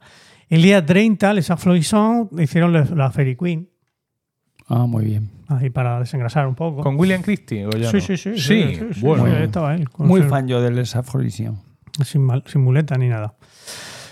El 31, ya para terminar el mes de agosto, la Arpeggiata, otro concierto de estos que te encantaría a ti, digo, digo Emilio, se llamaba, el concierto se llamaba Remembering. Y entonces aquí la Christine Pluhart se cogió y se montó una ópera, ella, pues cogiendo musiquita de, de Emilio de Cavalieri, de por aquí, de Tarquino Maierula, de Caccini, de Monteverdi, Muy cositas bien. de por aquí y por allá. Yo soy muy Y fan de, de Sí, yo sé que así te, te gusta, y a mí también. Y todo eso con sus versiones a su estilo. Sí, sí, hombre, claro. Bueno, todos sabemos que, que, le, que le mola a ella, es poco, es poco ortodoxa. Eh, y ya, bueno, vamos terminando. Empezamos septiembre con el Colegium Vocal Elegante Uh. y Rebegue a la cabeza con un programa de Petrarca. Todo música de Petrarca, o sea, textos de Petrarca, pues puestos en música por Cipriano de Errores, por Monteverdi, Le por están sacando brinca eso, ¿eh? Porque el disco es del 98. No, digo yo que habrán añadido algo. ¿Qué va? Remembering, justo. Nosotros, algunas de las piezas que pusimos en el programa este, que no me acuerdo ahora cómo se llama nuestro, las conocí en el disco ese. Mm. Muy- Pues datos muy precisos, como veis, aporto. Mirando- Algunas de las piezas yo- del programa nuestro, que no me acuerdo cómo se llamaba. Pues yo mirando los madrigales no he visto ninguno que sí que hubiéramos cantado nosotros, quiero recordar. Y, y va, eh, va con, con también una mini orquestita, con sus violines, con sus laudes, corneto, chelo y clave. Eh, otro grupo que tampoco conocía de nada es Le Banquet Celeste, Celeste Oh, que se hicieron la coronación hipopea. Esto ya el Dios, día 2. eso ya tiraron. Y ya. este sí es gratis. Este lo tenéis gratis. Ah, y creo que el de, el de Rebegue también. ¿Y lo has escuchado está un poco? gratis. ¿Eh? ¿Has escuchado un poco a este grupo? Un poquito, un poquito. Y bien, bien, sonaba bien. Mm. Le Banquet Select. O sea, el banquete Celeste, celeste. el banquete celestial. Mm. A mí me suena el nombre de alguna revista, a lo mejor, de haber Mm. leído alguna crítica. Pues pero yo tampoco. pero no yo los yo no conocía nada. Y luego, este mismo día 2 y al día siguiente, ya para terminar el, el- el festival, Vox Luminis, que también me suenaron, pero no, los tengo yo localizados, hicieron un, un pro- un- un- ¿Cómo se dice? Cuando son dos conciertos. Un, Díptico. un díptico de Bach. Oh. El, en el primer día, el día 2, cantaban, cantaron el Jesu Manie Freude, Ujú. ¿sabes? Los motetes. Sí, Hicieron los motetes. Sí. El primer día hicieron el Jesu Manie Freude con más cositas. Y el segundo día se, se dejaron los a doble coro. El Singet dem Herr, el Der Geist Hilft y el komm. Y nada, pues eso fue el, el último día, el 3 de septiembre, y con eso acabó la programación de, de, este, de este año. Programación muy chula. Por eso te digo que yo, vamos, quien se apunte. Para cuando sean mayores los zagales, Sí, bueno. los podemos Es que dejar tú y solos. yo estamos. A ver si te- es lo que te digo, la, la semana entera, pues puede que ya te. te- que- pero, pero este un fin de semana largo, Sí. Sí. dos, tres días así bien cogidos para que te. Yo lo veo. Habrá que ver la programación. Sí. Pero vamos, visto a este nivel, seguro que el año que viene. bien vimos una mierda. Se han gastado todo el dinero en la, en la En orquesta. En la orquesta bolo esa del principio de los que se leen bailando. que no era un bolo, que, no, es la tampette. La tampette. Muy bien. Pues muchas gracias. Nada. Eh, me toca a mí y yo también traigo un, un- una reseña de, de un festival, bueno, de un concierto, en concreto de un festival. En este caso hablo del concierto de la Cantoría, que ya has mencionado tú en el Festival Internacional de Música Antigua de Sierra Espuña. Es una cosa como más próxima, Sí, menos ambiciosa, pero seguro que los de Utrecht no empezaron tampoco montando exactamente. Ecos se llama. Sierra Espuña, para quien no lo sepa, es una comarca de la región de Murcia en torno al macizo montañoso del mismo nombre, que pertenece al- a la cordillera bética, y los municipios que comprenden la comarca son Alama de Murcia, Totana, Mula, Aledo, Librilla y Pliego. Y generalmente en todos ellos hay conciertos u otras actividades del, del festival. Un festival que ha llegado a su séptima edición y que, bueno, mm, siguiendo su, su ambición internacional, pues presenta grupos españoles e internacionales, ¿no? Entre Vescant, Conjunto Barroco de la Universidad de Murcia, Dúo Milos, Dúo Barbaroco, The Gardeners, Flutes and Frets y, por supuesto, la cantoría, que podríamos denominar como el grupo Germen o a lo mejor incluso grupo residente. Residente, sí. Sí, sí, sí. Grupo residente del festival. El festival además desarrolló como cada año lo que denominan Ecolabs. Es un innovador programa formativo para artistas que ha sido premiado en Europa. Eh, está organizado por Early Music Project junto con la Mancomunidad Turística de Sierra Espuña y la Universidad de Murcia. Este año el patrocinador principal de Ecos es Iberchem. El evento colabora a su vez con Juventudes Musicales de España y forma parte de Fest Clásica, que es la Asociación Española de Festivales de Música Clásica, y el REMA, eh, esto ya es una cosa más que me gusta más a mí en concreto, que es la Red Europea de la Música Antigua. Ahí. Ah, Pero, que son como clases. ¿Eh? Como clases. Tienen, eh, tienen sí, Talleres. Son talleres y luego también tienen, no, no- no lo he leído, pero también hay momentos formativos para niños. Ajá. Y algunos conciertos específicos en un horario tal para niños. Sí. Sí. Nosotros Bueno. lo vimos el año pasado en, uno- en un concierto familiar con Hmm. los críos. Estuvo bien. Bueno, yo fui a uno de los dos conciertos que la cantoría ofrecía el mismo día. En- o sea, hacían dos pases, por así decirlo. Fue el 26, es decir, dos días antes de estar, de estar en Utrecht. Y este concierto era en el patio del Museo Arqueológico de Los Baños, que ahora os explicaré un poco el, el entorno. Yo fui al pase de las 11, luego me he enterado que el pase de las 9 era el de los políticos, así que Lo hiciste bien. lo hice bien. Eh, la cantoría está A las formada... 11 de la noche de fiesta y te llevaste los críos. Sí, señor. Madre mía. Uf. Sí. Los tres. Todos. Los ¿Y aguantaron tengo. bien? ¿Eh? Ahora, sí, sí, ahora lo contaré al final. Eh, la cantoría estaba formada por Inés Alonso, soprano, Oriol Guimerá, contratenor, Jorge Losana, tenor y director, y Víctor Cruz, bajo. Y si os sabéis los nombres o los recordáis, el bajo, eh, cuando la cantoría aparece en formación de cuatro, en su formación base, no es Víctor Cruz, es Valentín Miralles, que es de aquí de Murcia, como, como Jorge. Sí. Pero comentó Jorge en el concierto y luego también lo, lo dice Gago en, el- en la crítica del concierto de Utrecht que han cambiado el bajo. Y Yo no sé, Valentín, pues supongo que tiene, evidentemente lo sé que tiene su carrera musical aparte de la cantoría. Eh, no parece que haya sido una sustitución de última hora, sino que en la plantilla base por así decirlo, pues han cambiado. Además, hacía no mucho. Mm. Hacía no mucho. Y ahora mm, vamos a ver varios detalles que además luego fue confirmando oh, Jorge. El programa se llama La Guerra y es un recopilatorio de ensaladas y música descriptiva que hace mucho hincapié, Jorge de hecho hacía mucho hincapié, eh, Jorge Lozano, el director, en las explicaciones muy correctas y muy justas en cuanto a duración que hacían de las obras, de que trataba de mostrarnos pues obras de donde Flecha sacó material musical para replicar sus ensaladas. Porque bueno, nosotros ya sabíamos que las ensaladas son eh, una mezcla de material original con canciones y melodías populares, ¿no? Lo que yo no tenía tan claro es que el material original era original, pero no era original de Flecha. Es que, ¿Vale? Que era... eh, Original sido- de Yaneka. eh, había sido su capido, pues... Y, y cantaron esa parte también. Sí, sí, sí, sí, sí, Ah, sí, sí, qué sí, chulo. hombre, sí. El programa eh, estaba compuesto por El Toro, de Mateo Flecha, que es una ensalada que se ha rescatado hace no mucho, ¿vale? La batalla italiana, esta es la obra eh, interesante en cuanto a origen de, de muchas cosas, que es de Matías Werrerkor, o Werrecorre, o yo que sé de dónde eres, Matías, ¿vale? es una obra que está eh, compuesta en homenaje al Duque de Milán, y que luego pues, dijo Matías Flecha, pues igualmente. Y compuso él La Guerra de, de Flecha, que es un homenaje a Carlos I, a nuestro Carlos I. Luego siguieron mm, con el Jubilate, La Guerra de Jenneken y La Justa. Y digo siguieron y digo mal, porque os he leído seis títulos Sí. y quiero recordar, y mal porque no lo apunté, porque yo pensaba tomar notas en ese momento, pero luego no lo hice. Alteraron el orden del programa, que es el que yo os he dicho, y luego hubo una que no cantaron. Mm, creo que fue el jubilate el que se saltaron. No te lo hago cierto. Y, se, y alteraron el orden. Y no dieron ninguna explicación. Que no sé si eso me parece mal o me parece bien.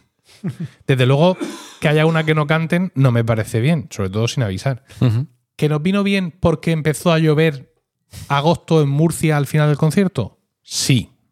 De hecho, tenían previsto hacer un pequeño bis que no pudieron hacer porque es que estaba lloviendo.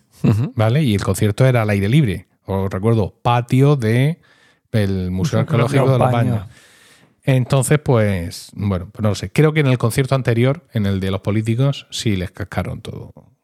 No sé si en el orden, pero se los cepillaron entero. Bueno, cantaron de memoria, que ya sabéis lo que opino yo de esto. Y aparte de que a mí me guste más o menos, Excepto el bajo. pero es una cosa meritoria. Porque, cl- claro, nosotros hemos cantado la guerra de Janeken y sabemos pati pato, pati pacto, alarma, alarma, alarma, curralle. Aunque ahora mismo a lo mejor mm, somos capaces de cantarla, de, de ponernos aquí y sacar algún trozo de memoria, pero tela. Efectivamente, ¿Cuántos patipatos que eran? ¿Eran el, cuatro o el- eran cinco? el bajo no cantaba de memoria, llevaba un iPad, aunque en la última de las piezas, que creo que fue el jubilate, sí dijo, venga, Venga, de- dejo ya. el iPad. Ya está. Y le dijo Jorge allí en directo, pero ¿seguro? Y dijo el otro, Sí. yo creo que sí. Y pensé yo, y, y si tú pierdes, ¿quién gana? Pero bueno. Entonces, eh, claro, eh, aunque ahora hablaré un poco de este, de este tema, ¿no? De lo que es eh, estas obras en concreto y cómo las cantaron, la crítica del concierto de la de memoria, en la guerra de Janeken hubo un par de fallos de entradas. Mm, ¿Alguien más en la sala se la sabe de memoria las cuatro voces? ¿Como yo? Seguramente no. Seguramente no. Eh, yo sí lo noté. Pero vamos, no, no fue una cosa. O sea, rápidamente mm, se reenganchó con. O sea, que se notaba que sabía dónde caía, ¿no? y, y hablamos de uno por cuerda. No es lo mismo que estar en un grupo más numeroso, como el que te mencionaba antes, dos, tres cantantes por voz, donde uno entra y conforme entra, él mismo se hace un fade out Mm. acompañado por un clavar de los codos en lo que viene siendo la, baje- la ba- la base bar- baja de la, caja, de la caja torácica de los otros dos compañeros o compañeras y entran los dos el triple de fuerte de lo que pensaban entrar. ¿Vale? Y, y aquí. Problema resuelto. Justo. Pero en este caso no. En este caso estás tú ahí más solo que la una. Entonces, pues, claro, yo qué sé. Yo no lo haría. ¿Sabes? Lo de cantar.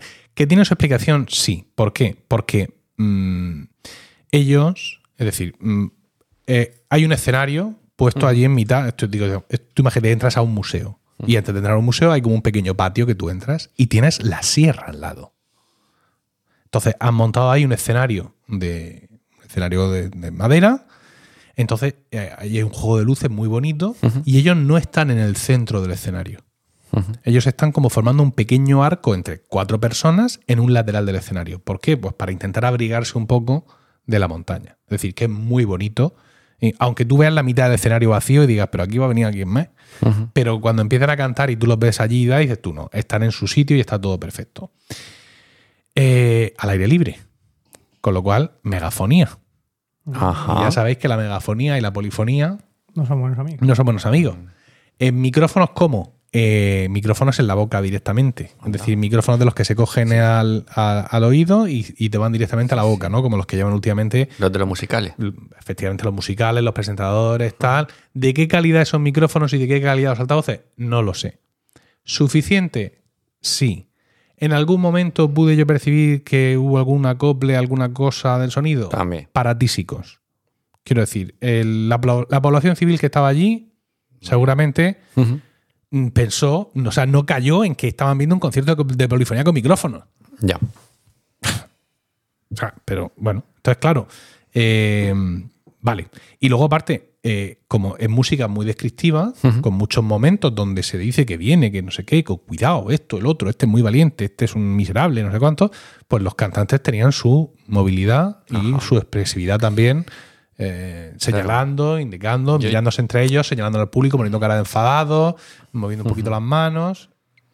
Yo, Emilio, te, pu- te puedo aportar, por ejemplo, que en el mundo de los concursos, que ya sabes tú que, Sí. que yo ahora voy a concursos de coro, es absolutamente impensable que gane un, un coro con partitura. Lo sé. O sea, nadie va con partitura. Eh. Pianistas profesionales, nadie va con partitura. Entonces, quiero decir, es una es como el- la, la nueva, Veamos no- que me- la que nueva me- normalidad. Veamos qué memoria tienes antes de abrir la boca, ¿no? O sea, si luego cantas Claro. como el culo, bueno, pero se lo- por lo menos se lo sabe de memoria. Sí, pero que, que en, en muchos contextos ya se da por hecho que Sí. la partitura eh, pues se sabe. Vale, pues yo es que sé. Pues no sé. Como tampoco es que mi opinión sea muy relevante, a mí no me parece... Estilo antico llevaba partituras. Sí, claro. eh, ya También, está. también el, el programa de Estilantico, Jesús. claro. Bueno, por, por otro lado, me gusta a mí más o menos.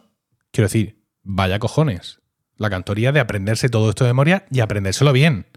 Porque que ha- hayan fallado un par de entradas no quita todo lo demás. Todo lo demás de texto en 36 idiomas, de chope, chope, trocheloñe. Y, o sea, mm, dificilísimo el trabajo que han tenido. Evidentemente hay un disco grabado con las ensaladas de flecha, es decir, que es un trabajo que viene de antes. Han tenido mm, que dejarse la vida en los ensayos y encima les han cambiado el bajo, el bajo hace cuatro días. Ujú. Y estas cosas, mm, quiero decir, vosotros sabéis cómo son. O sea, este tío, este concierto es finales de agosto, ¿cuándo entró? Vamos a pensar que entró el 1 de julio. Cuando ellos ya han grabado el disco de las ensaladas, ya han hecho conciertos con las ensaladas.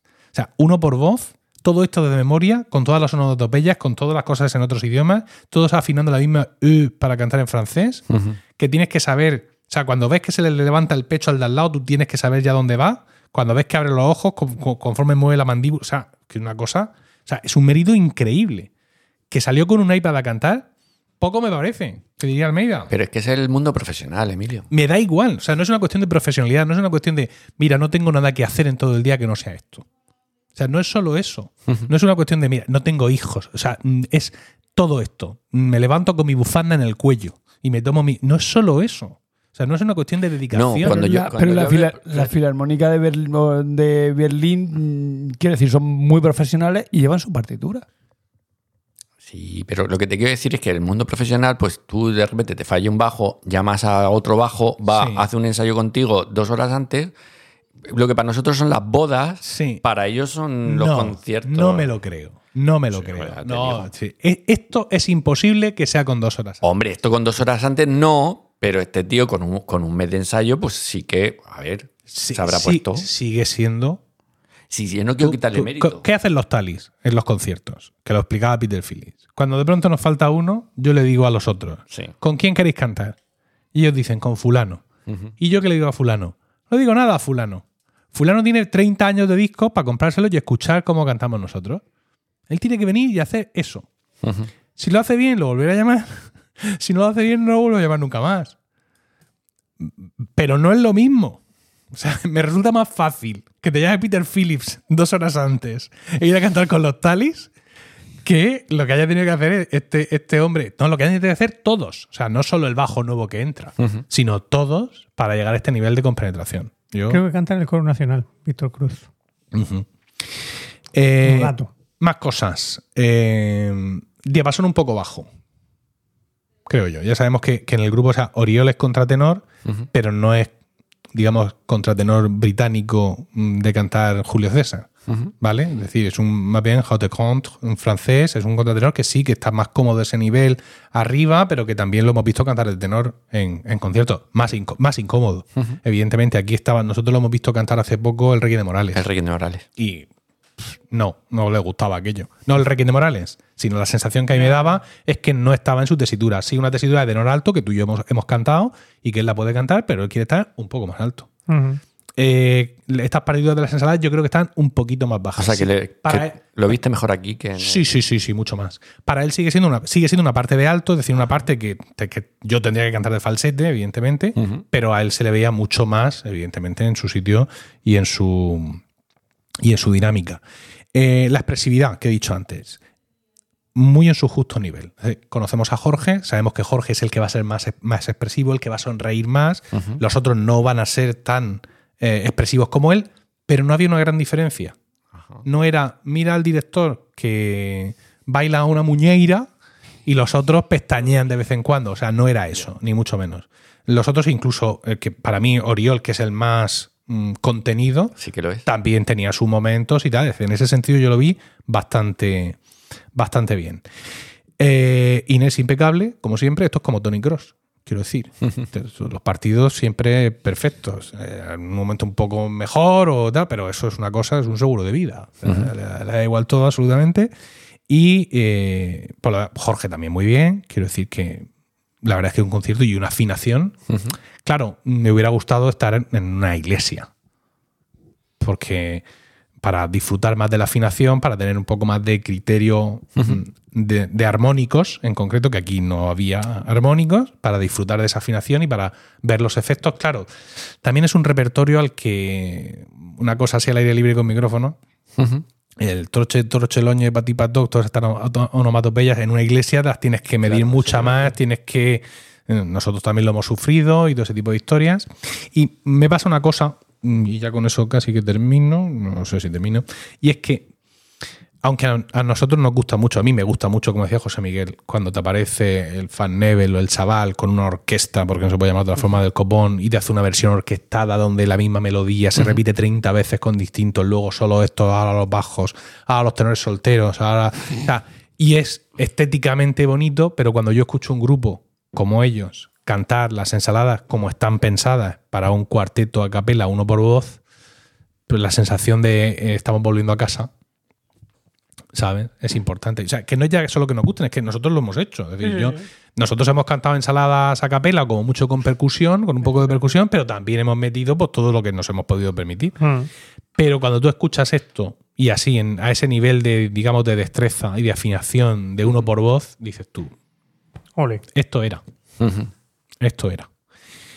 Entonces, pues, como decimos, un- unos días después, que ya lo dijo Jorge allí en escena, se iban a, a Holanda. Y he traído un, fragmento de la crítica de Luis Gago en el país, que dice: A pesar de haber cambiado de bajo hace pocas semanas, lo que no es trastueque pequeño. el concierto terminó con el público puesto en pie como un resorte tras el acorde final de la justa máxima muestra de aprobación por estos lares, y aplaudiendo con entusiasmo a una agrupación que, si nada se tuerce, está llamada a hacer historia en el panorama históricamente desolador de la interpretación de la polifonía española renacentista, que es, paradójicamente, uno de nuestros mayores y más envidiados tesoros musicales, si no el mayor. Más adelante comienza algunas cosas más, etcétera, y dice que a ver si se anima Jorge con repertorio más clásico, más victoria, más todo eso, que sabemos que, bueno, pues que está El Rey de Morales. que es está haciendo. clásico. Sí, sí. Bueno, tú y yo vimos ese concierto aquí en Murcia, en la Capilla de los Vélez, donde nosotros también, bajo tu dirección, eh, hicimos el Requiem de Morales. O sea, Jorge. que Nos tenía- sigue, Jorge. Nos. Teníamos material para comparar. Y bueno, pues a lo mejor fue una cuestión de circunstancias. El grupo no estaba equilibrado, había algunas partes con dos voces, otras partes con una voz. Fue un concierto bueno, porque fue un buen concierto, evidentemente, pero mm, para mí se quedó un punto debajo de este. ¿Vale? Porque si vas a eso y vas con seis y puedes llevar dos por parte y, y- y ubicar mejor a la gente en su registro y todo ese tipo de historias, pues. eh, y, y se notaba que estaba. ¿No? O sea, que eran como, como zurdos escribiendo con la derecha. Qué bonito esto Bueno, que acabo de decir. Bueno, no para un zurdo que se ve obligado a escribir Bueno, con la derecha. A mí me gustó mucho, ¿eh? Sí, pero mm, Eh, Lo, lo del número de personas por, por voz sí que pues habría estado bien lo mismo. Que lo mismo no pudo ser. Es decir, que hay, Sí, que hay justo, que hay muchas cosas, ¿no? Cuando uno va a un concierto de Sí, estos, sí. no siempre vas eh, conforme puedes. Fíjate el del concierto inaugural de U3, que seguramente lo que dijo fue ¿cuánto dinero hay? exactamente. ¿Verdad? Sí, sí. Claramente. Dame. ¿Cuánto dinero hay? Hay tanto. Vale, Espérate. pues voy. Espérate que llamo a François. No habéis visto tantos bajones juntos en vuestra vida, amigo. ¿Vale? Y, y, bueno, no- no- supongo que lo de Jorge aquí no fue una cuestión de dinero, simplemente una cuestión de efectivos, de haber ensayado, no sé cuánto, y al final, pues no siempre das el concierto de tu vida. Fue, como tú dices, un muy buen concierto del Requiem de Morales. Pero mm, este, a escala, fue muchísimo mejor. Aun faltándome una obra y que no me dijeran por qué, y habiéndome llovido. Y como ha adelantado José Miguel, ha sido el primer concierto de mis hijos. Oh, Bueno, miento. El primer concierto al que yo llevo a mis hijos. Porque claro, mis hijos pequeños han venido con su madre a ver conciertos nuestros en los que ella ya no podía cantar porque estaba con los antedichos hijos y yo estaba dirigiendo o incluso cantando. Mm. Así que yo recuerde, Isabelita de pequeña, siendo un bebé con seis meses, pues ha visto un montón de conciertos. Todos ellos, eh, bueno, dos, los que estaban vivos, entonces, los que existían, Isabel y Emilio, ya con cierta edad vinieron a vernos el concierto este navideño donde tú y yo cantamos Oh, eh, Vida, eh, Triste vida. Triste Vida. Mm. Y por supuesto vinieron eh, Isabel y Emilio, Miguel no había nacido todavía, a mi concierto final con, con Ars Música. Y que- muy pequeños y donde solo les pides que se porten bien. Pero Isabel con 11 años, Emilio con 10, que ya puedes tú decirle, oye, tal. Y Miguelito, mm, con 5 a punto de cumplirlo, claro, yo nunca los había llevado a un concierto. Y le dije a Rocío, no la jugamos. Los mayores iban advertidos, que iban a haber ensaladas, muy parecidas al fragmentito que yo canté con ellos en Navidad. El pequeño, que es un concierto de lo que canta papá, bla, bla, bla, bla, bla, bla, todo ese tipo de historias. Y muy bien. Los mayores, ya al final dijeron, bueno, esto ya se está haciendo largo, ¿vale? Bueno, pero eso. Pero, pero muy bien, le reconocieron algunas de las cosas que yo les había dicho eh, mientras cantaban, etcétera. Y el pequeño se portó magníficamente. Aunque hubo un momento que dijo, yo me quiero ir de aquí. bueno. Li- literalmente. Mm. Y queda poco ya. Isabel ten- tenía 12 años el día del concierto, ahora ya tiene 13. Sí. ¿Y qué he dicho? 11. 11. Uh, Muy mal. vale, lo siento. Claro, yo, yo me he quedado, yo, yo pensé que era un poquito mayor. No, sí, sí, sí, no, me, no, me he equivocado, me he equivocado. Sí, Isabel tenía 12 y 13 desde hace... ¿Desde hace? Pues, ¿Desde qué día, José Miguel? El lunes, el lunes 25. Oye, qué bien, te sabes el cumpleaños de mi hija. Tu hija, sí. Qué bonito esto. ¿Eh? Fíjate, esto es un amigo. ¿Tú, ¿Cuándo cumple hijo- años mi hijo Emilio? No sé cuándo cumples ¿Y tú. Miguelito? Ay. ¿Ves? Sí, cuando Él es tienes- mejor amigo, se sabe el cumpleaños Claro, está, está Por claro. lo menos No le voy a preguntar uno, uno de porque tres. ya se ha uno uno. Pero porque coinciden, No, cumple no, el mismo año. no, me estás diciendo mismo false- día. falsedades, estás diciendo todo el rato. Ah, pues eso, que muy bien. Muy bien. Animado a llevarles a más conciertos, evidentemente. A Utrecht. Porque, eh, claro, al final estas cosas, si no, si no se entrenan, no. Claro, claro, no- claro. Solo con, obli- con obligarles, entre comillas, a cantar un poco de polifonía en Navidad, Quizá. un fragmento eh, se queda un poco escaso. Ya he conseguido que cuando entran al coche y, y salta la polifonía en el coche automáticamente, nos griten. ¿no? ¡Ah, no, no, quita eso. Tal. Y bueno, pues poco a poco hay que ir educándolos en ese sentido. A los míos les zampé el Requiem de Router. Esta, Porque tus hijos estudian música. esta, esta Semana Santa, que lo cantabas tú, ¿no, Manuel? Sí, con, sí, sí. Con Sharon. Y, mm, Claro. bueno, aguantaron. Hombre, tus hijos están a más nivel porque ellos estudian e interpretan música. Sí. Hombre, y el Requiem de. Router es. Requiem- Sí, es el Requiem de Router es más asequible. asequible. Sí, eso es verdad. Pero también fue más largo el concierto. ¿qué? Mm. Bueno, y tengo otra cosa que hablar, pero lo vamos a dejar para el final, porque no es de, de esto, es decir, es una es una cuestión sobre, bueno, me compré el disco, eh, lo estaba vendiendo en la puerta, disco físico, ¿vale? Eh, el disco de las ensaladas con Ambroné, que ya lo tenía porque está en Apple Music y en Spotify y en todo eso, pero dije, no, no. ¿Lo no. vendían ellos? ¿Eh? Bueno, no, ellos estaban cantando. Eran otras personas. A lo mejor al final se habían ido a la puerta a venderla. La madre No, no, estaba ahí. no, la madre había, de Jorge. estaba ahí. había gente allí, había un- gente del staff vendiendo el disco y bueno, aunque ya estaba lloviendo, es decir, que puso un poco. Pero ¿cómo es que te compras disco, Emilio? Eh, ¿Te a eso refieres a este y a los otros dos que tengo aquí? Sí. Tendrás que esperar al final del podcast para enterarte. Bueno, esto ya lo podrías saber, ¿no? Si hubieras leído mi newsletter o acordarte de mi newsletter, de lo que dije.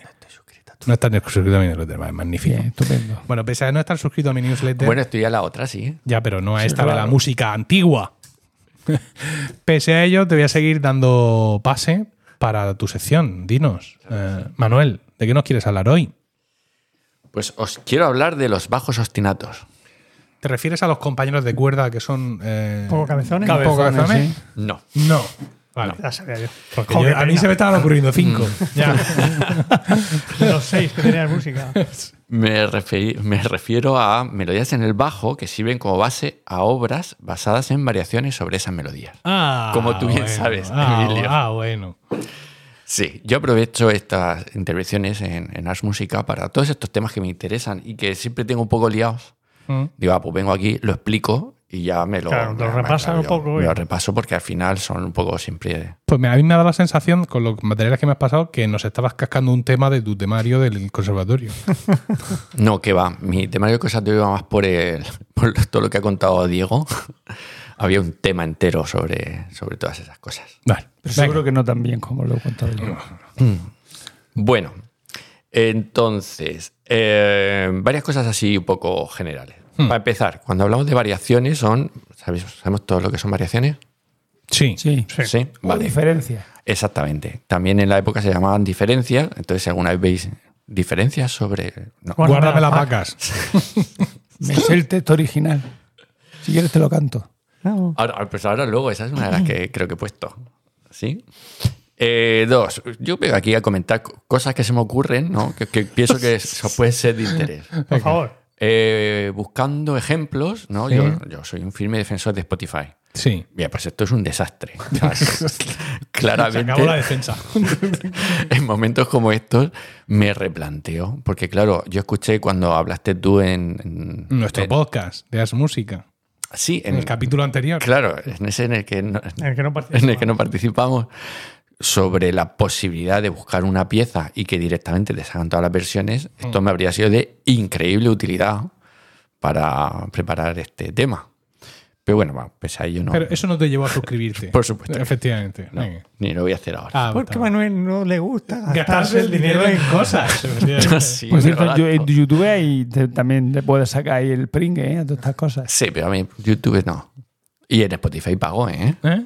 Que Spotify lo tengo Sí, sí, sí. pagado. A tope. Bien, entonces, eh, claro, yo pensaba tener un piano, pero no lo voy a tener. Sí lo tienes, ¿no? Has hecho lo del iPad antes. Sí, Pero es cutre. Sí, pero... bueno, pero... pero ¿Se no. oye? A ver, tiene un iPad con una aplicación de piano. Hemos vinculado el iPad con- por Bluetooth con la mesa de sonido y ha dicho la mesa de sonido y el iPad que le da igual. Entonces... Vale, eso es el iPad pegado al micrófono. Sí. O sea, estamos llegando a, la cima del podcasting. Hoy es el Día Internacional del Podcasting y estamos haciendo esto. Pero bueno, es igual. Venga.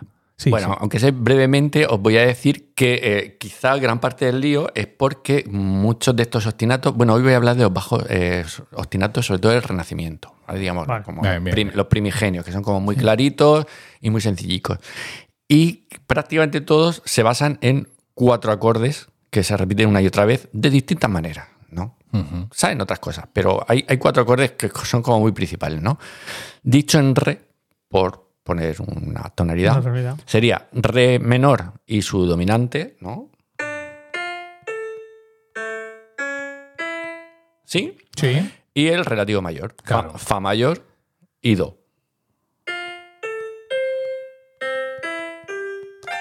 Pero ya, yo tengo una duda. Sé que no debería de plantearla, pero ahora que te tengo a ti, que eres muy listo y, y controlas el, el tema. Yo siempre he estudiado que la música modal eh, surge, o sea, está ahí presente hasta mediados del siglo XVII. Sí. ¿Por qué me está hablando en Renacimiento de Re mayor, su relativo menor y tal? Es la para- duda, la duda. Por- Porque es un lenguaje más universal. Claro, te estoy hablando de acordes. El acorde es re Ah. menor con ¿Quién lo- no se llamaría en la época de Re menor? No, o sea, bueno, el acorde sí se llamaría re menor, pero digamos que todo No. Ah. No. Todo esto sería más bien retórico. El menor, vale. el menor no existiría como tal.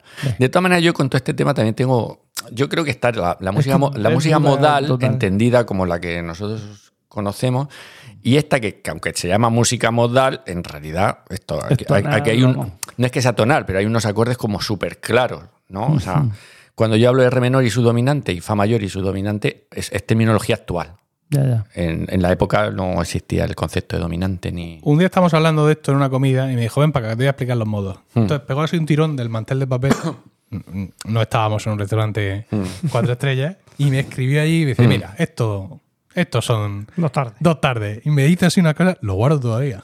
lo tengo ahí dentro, ¿eh? Pero cuando, cuando has acabado tu sección, cuando has hablado de- del acorde, todo esto acaba con un acorde Ah, claro. eh, con quinta, y con octava. Para ellos, digamos que el, concepto de acorde no era interválica. Vale. Acaba con un intervalo consonante de quinta y un intervalo consonante de octava. Octava, vale, vale. Nosotros ahora lo llamamos acorde para ellos. Vale. Pero ya te digo que, que tengo mis dudas, porque todo esto es, es la teoría, pero es que aquí hay unos, ac- unos acordes súper clarísimos. No sé. Muy bien. Venga. Venga, vamos allá. Uh. Entonces, eh, pa, pa, pa, pa, pa, pa. Da la sensación que tenemos que hacer algo, ¿eh? Sí. Ahora mismo estamos expectantes. Que, Sí, como en un que- que me- concurso. que me toca a mí. venga, empezamos con el pasamezzo antico, ¿vale? Eh, como voy a poner ejemplo, yo creo que no vale la pena que lo toque en el piano, ¿no? Esto sería eh, re, do, re, la, fa, eh, fa, do, re. eh, oh, mierda. Eres como un diccionario de chino abierto. Está. Importante, ¿sabes si es la pista 1? Porque como tú, tú me has dicho pistas 1, 3, 4 y 7, yo les he puesto ese nombre a los botones.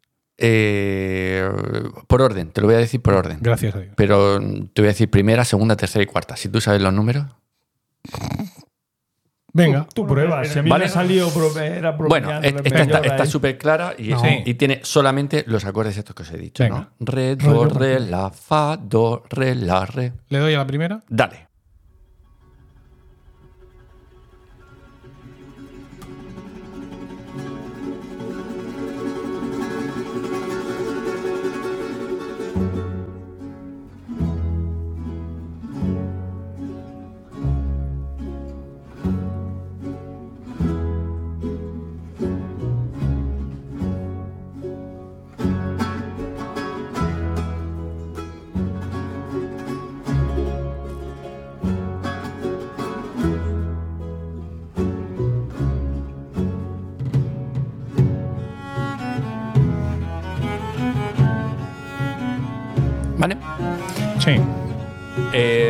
Pasamezzo antico. Pasamezzo antico. Hmm. Eh, decir que, que he visto que, y esto lo veremos en, en un segundo capítulo sobre ostinatos, Dios mío. que la progresión armónica, que es así, la parte que a mí más me interesa, no es solamente la. mm, No es solamente es eso lo que hace que esto sea un pasamezzo antiguo, ¿no? Porque, eh, por ejemplo, el pasamezzo antiguo suele ser eh, tranquilo, por ejemplo. Vale, tenemos esta, esta cosa. Y luego diré alguna característica más de, de otros ostinatos.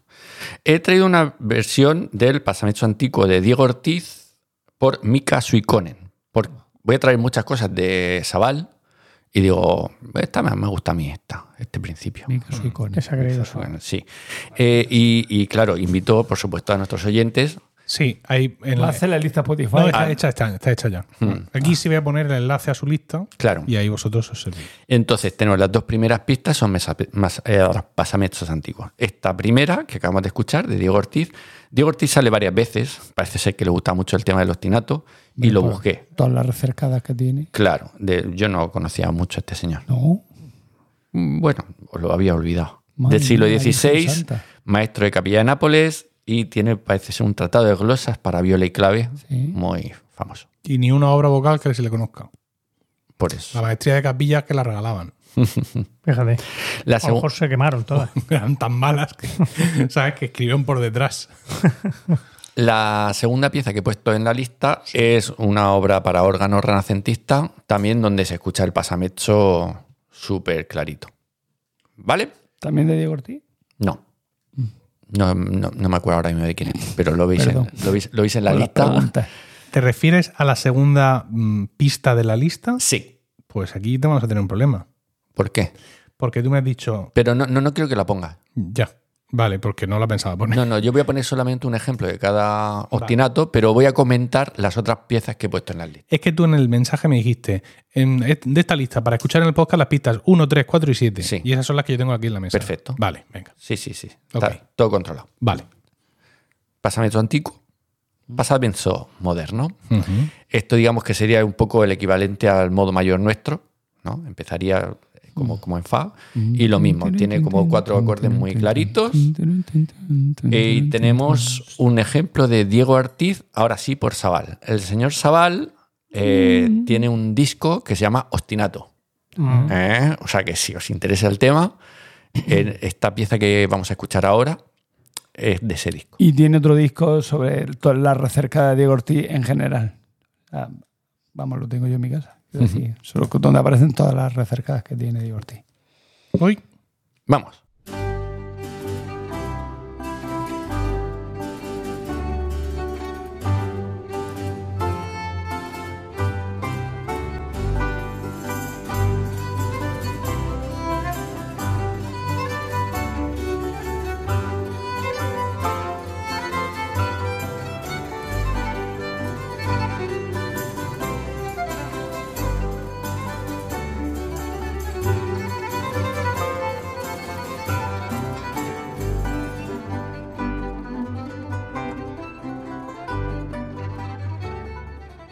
Esto sé yo que le gusta a Diego.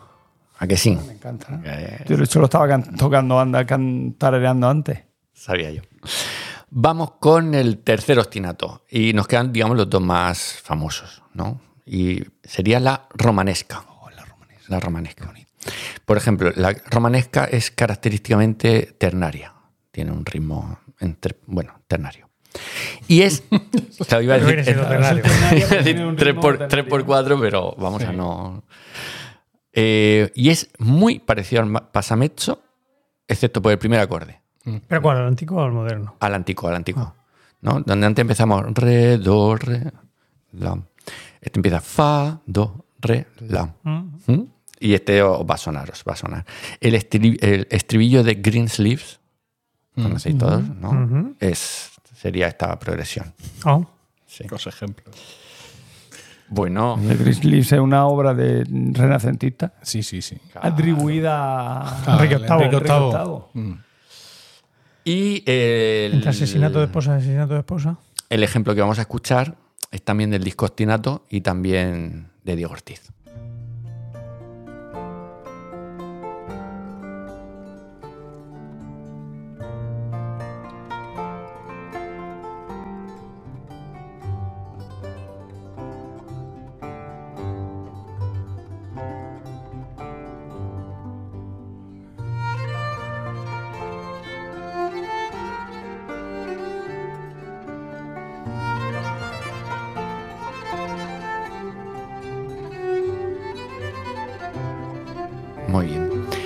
El siguiente ejemplo que he puesto es de Mudarra eh, sobre Guárdame las vacas. ¿vale? Guárdame las vacas, que es, es, eh, digamos, eh, equivalente al bajo de la romanesca. Pero yo tengo una duda. ¿La canción Guárdame las vacas es pre o es post? La canción Guárdame las vacas, carrillero, y bésame. Bésame tú a mí, que yo te las guardaré. es que no sabía. No, yo la conocía, he oído mucho Yo, hablar yo de... tampoco, yo la primera vez. que- ¿Puedes cantarlo otra vez? Guárdame las vacas, carrillero, y bésame. Bésame tú a mí, que yo te las guardaré. Pues No sé si es una canción popular o, salió después, es la duda que tengo. ¿Puedo repetirla? ¿Otra vez? Sí. Guárdame las vacas, carrillero. Qué. Ya está. Mm, No sé si habré desafinado mucho, poco o nada, pero. No, no lo sé. Además, así a priori no se me ocurre. Nos hemos quedado Deberes para los contritos. oyentes. Ajá. Eso. Grabamos una vez cada año y encima no, deberes. Vale, de la romanesca he puesto eh, tres, ya que de- en la lista solo hay un pasamezzo moderno. Digo, vamos a completar con la romanesca. Esta eh, versión de Guárdame las vacas es de José Miguel Moreno. No sé si conocéis a este señor. Sí, el hermano Emilio. Famoso ventrílocuo. Es. a mí me gusta mucho. Cada cosa que, hace este señor, cada disco suyo es, una maravilla, así que si podéis, escucharlo. Y he puesto otro ejemplo de Monteverdi, ¿eh? que es, divertido porque es Oíme dove el mio ben, y es una romanesca, se sabe que es una romanesca, pero no es ni de casualidad tan evidente como todo lo que hemos estado escuchando hasta ahora mismo. Tú lo escuchas y si no van mirando, el bajo tiene muchas notas de paso, el- cada nota, digamos, del acorde luego se mm, convierte en muchos acordes y por arriba hay mucha polifonía, con lo cual se pierde, digamos, el bajo de romanesca. Es como una romanesca Críptica. más elaborada, ya la evolución de la romanesca. Y acabamos con la folía. La folía que seguramente sea también uno de los que más conocéis, ¿no? Sí. Puede ser, no sé, a mí es de los que más me sonaba. Y sería, pues eso, eh, re, la, re, do, fa, do, re, la, re. ¿Mm?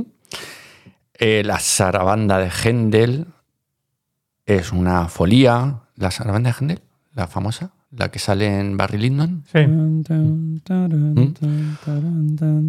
Hoy comamos y bebamos, es una folía.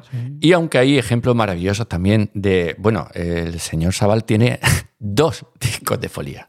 Uno que se llama Folía y otro que se llama Más, más Folía. Más folías. Más todavía. por folía. Folías el regreso. Bueno, y- Suena a broma, pero como le tengo mucho cariño a, a Rodrigo Martínez, Sí. yo Pues digo- colecciono folías, por cierto. Mira. oh, ¿Doy? lo he traído. Vamos. Ahora sí tiene sentido lo que Ahora acabé sí, de ahora, decir. ahora sí, ahora sí.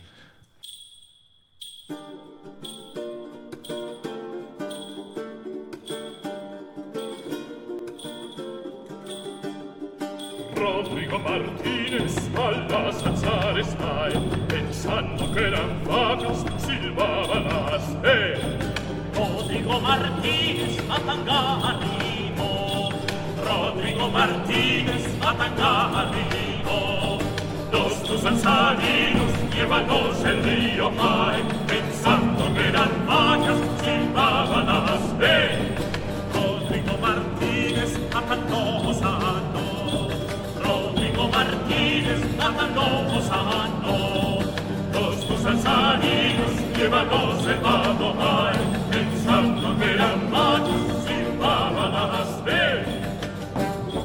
Eh, iba a traer, ya para acabar la lista, eh, unas variaciones de Marín Maré de la película Toda la Mañana del Mundo, que sé que también a Diego le gusta mucho y si no la conocéis, es una gran película. Pero estaba escuchando la lista y, y no he reconocido en absoluto el bajo de folía, pero, pero vamos, o sea, eso no era. Entonces no sé por qué se llama variaciones sobre la folía. Pero han variado tanto. tanto. y entonces he puesto una folia de Corelli, que sí Ah, que son famosa folía de muy famosas e importantes. Muy bien. Y Rachmaninoff tiene unas variaciones sobre, ¿Qué? Sobre la folía de Corelli. Sí, Aunque sé yo que a mí lo esto, si no meto algo del siglo XIX-XX no se queda a gusto. sí. Y bueno, la idea era continuar, pero como se me estaba haciendo un poco, Tarde. Un, po- un poco largo, Ah, digo, vamos a dejar eh, la chacona y la, pasa- y la pasacaglia para, y el bajo de lamento, que parece ser que es una chacona, que es un bajo de chacona, para un- una segunda sesión. Del bajo de lamento no he hablado ya. Porque me dijo, he hablado del ostinato y yo busqué, pero. no, no, me pregunté, suena- te pregunté del bajo de lamento. De lamento, Sí, pero me completamente. suena que, que hayas hablado. No lo sé. ¿No? Pero Bien, bueno, Bueno, al, al ritmo de publicación que llevamos, o sea, puedes volver a hablar otra vez. En el próximo capítulo puedes hacer la misma sección. no vas a acordar. Muy bien. Sí, sí, pero, pero Alda, Sí. me interesa mucho el- los que te has dejado al final. Hmm. Sí, Esto ha sido sí. un cliffhanger, completamente. Sí, a, a- a mí también. También te digo que, que yo buscaba en, en la chacona como ese bajo claro, esos acordes claros, y no. Las chaconas son más libres. Pero bueno, eh, lo, lo haré, me comprometo a ello. Magnífico. Muy bien, muchas gracias, eh, Manuel. Y como os decía, había alguna cuestión más que quería traer mm, aquí ahora al final de este podcast como epílogo, y es que los Talis sacan un nuevo disco. Estabais hablando, es que ya estamos siempre con los mismos grupos, no sé cuántos. El Rolling también. Sí, fíjate, sí, muy parecido. Sacan un disco el 6 de octubre con la misa cantante de John Shepard, que si me preguntas a mí te diría que ya la tenían grabada. Porque la, eh, John Shepard tiene pocas misas, son misas muy, muy monumentales, esta misa es muy conocida y, de- de- mm, y yo te, te diría que ya la tenga, pero no. Entonces va con eh, otros motetes de Shepard, Beata Novis Gaudia, Gaude, Gaude, Gaude María, tres Gaudes, Gaude Virgo Christifera, Iesu Salvator Seculi Redentis, Laudem Dicite y Martyr Dei Qui Unicum. Todo esto es Shepard. Todo de Shepard, sí. ¿Por qué traigo este, este tema? Porque eh, la música en streaming ha supuesto también un desafío para los sellos y grupos de, de música clásica en general y de música antigua en particular. Quiero decir, si la industria musical sufre por todas estas cosas, pues tú imagínate eh, esta música más, mm, digamos, más Alternativa. más de nicho, donde al final somos cuatro a nivel de mercado los que la escuchamos. Entonces el, el streaming, o sea, mm, Apple ha sacado una nueva aplicación que se llama Apple Music Classical porque se ha dado cuenta, 10 años después, de que la típica aplicación de música en streaming no vale para la música clásica. Y en los formatos de recompensa tampoco valen, porque aquí te pagan por reproducción.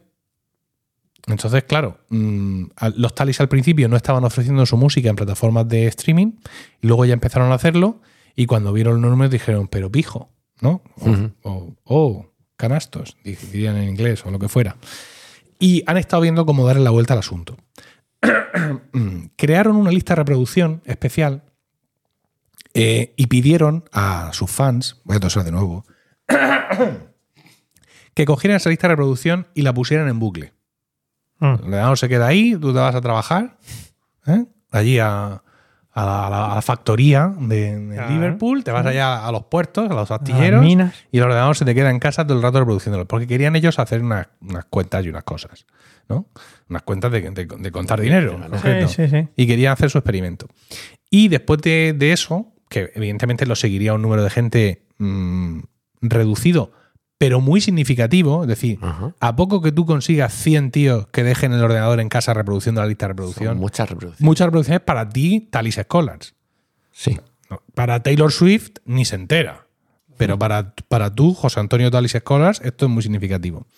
Y entonces decidieron hacer lo siguiente. Y es que pensó Peter Phillips.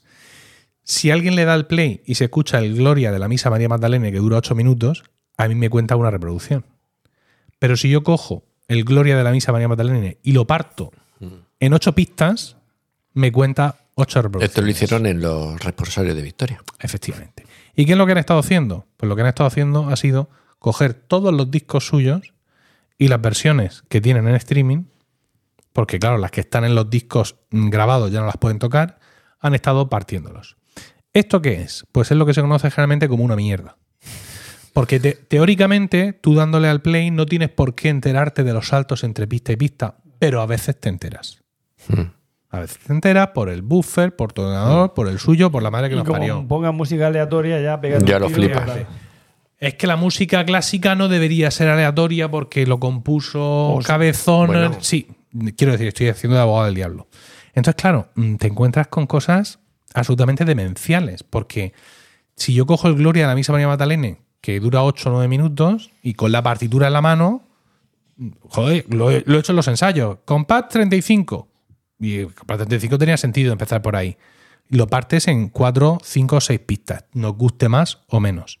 Pero hay cosas que son mm, de juzgado de guardia, porque como dice Manuel, un responsable de la de Victoria que lo tendrías que hacer tres trozos y lo hacen ocho. Joder. Tía. Entonces, claro, mm, insisto, generalmente no pasa nada, pero de vez en cuando tú no- notas un así entre una, entre una frase que dices tú, ¿por qué? Entonces han sacado este disco, lo anunciaban en redes sociales, no sé cuánto, y de, bo- diversos botones. Eh, de- predescárgalo en Amazon Music, mm, eh, tal, no sé cuánto. Ellos venden ahora. eh, ellos antes vendían a través de su. Bueno, tienen su propio sello, que es Gimel. Y ellos estaban vendiendo siempre la música a través de Gimel. Yo he comprado discos en Gimel. Ahora esto lo han descargado todo en una gran plataforma que se llama Presto Music, ¿vale?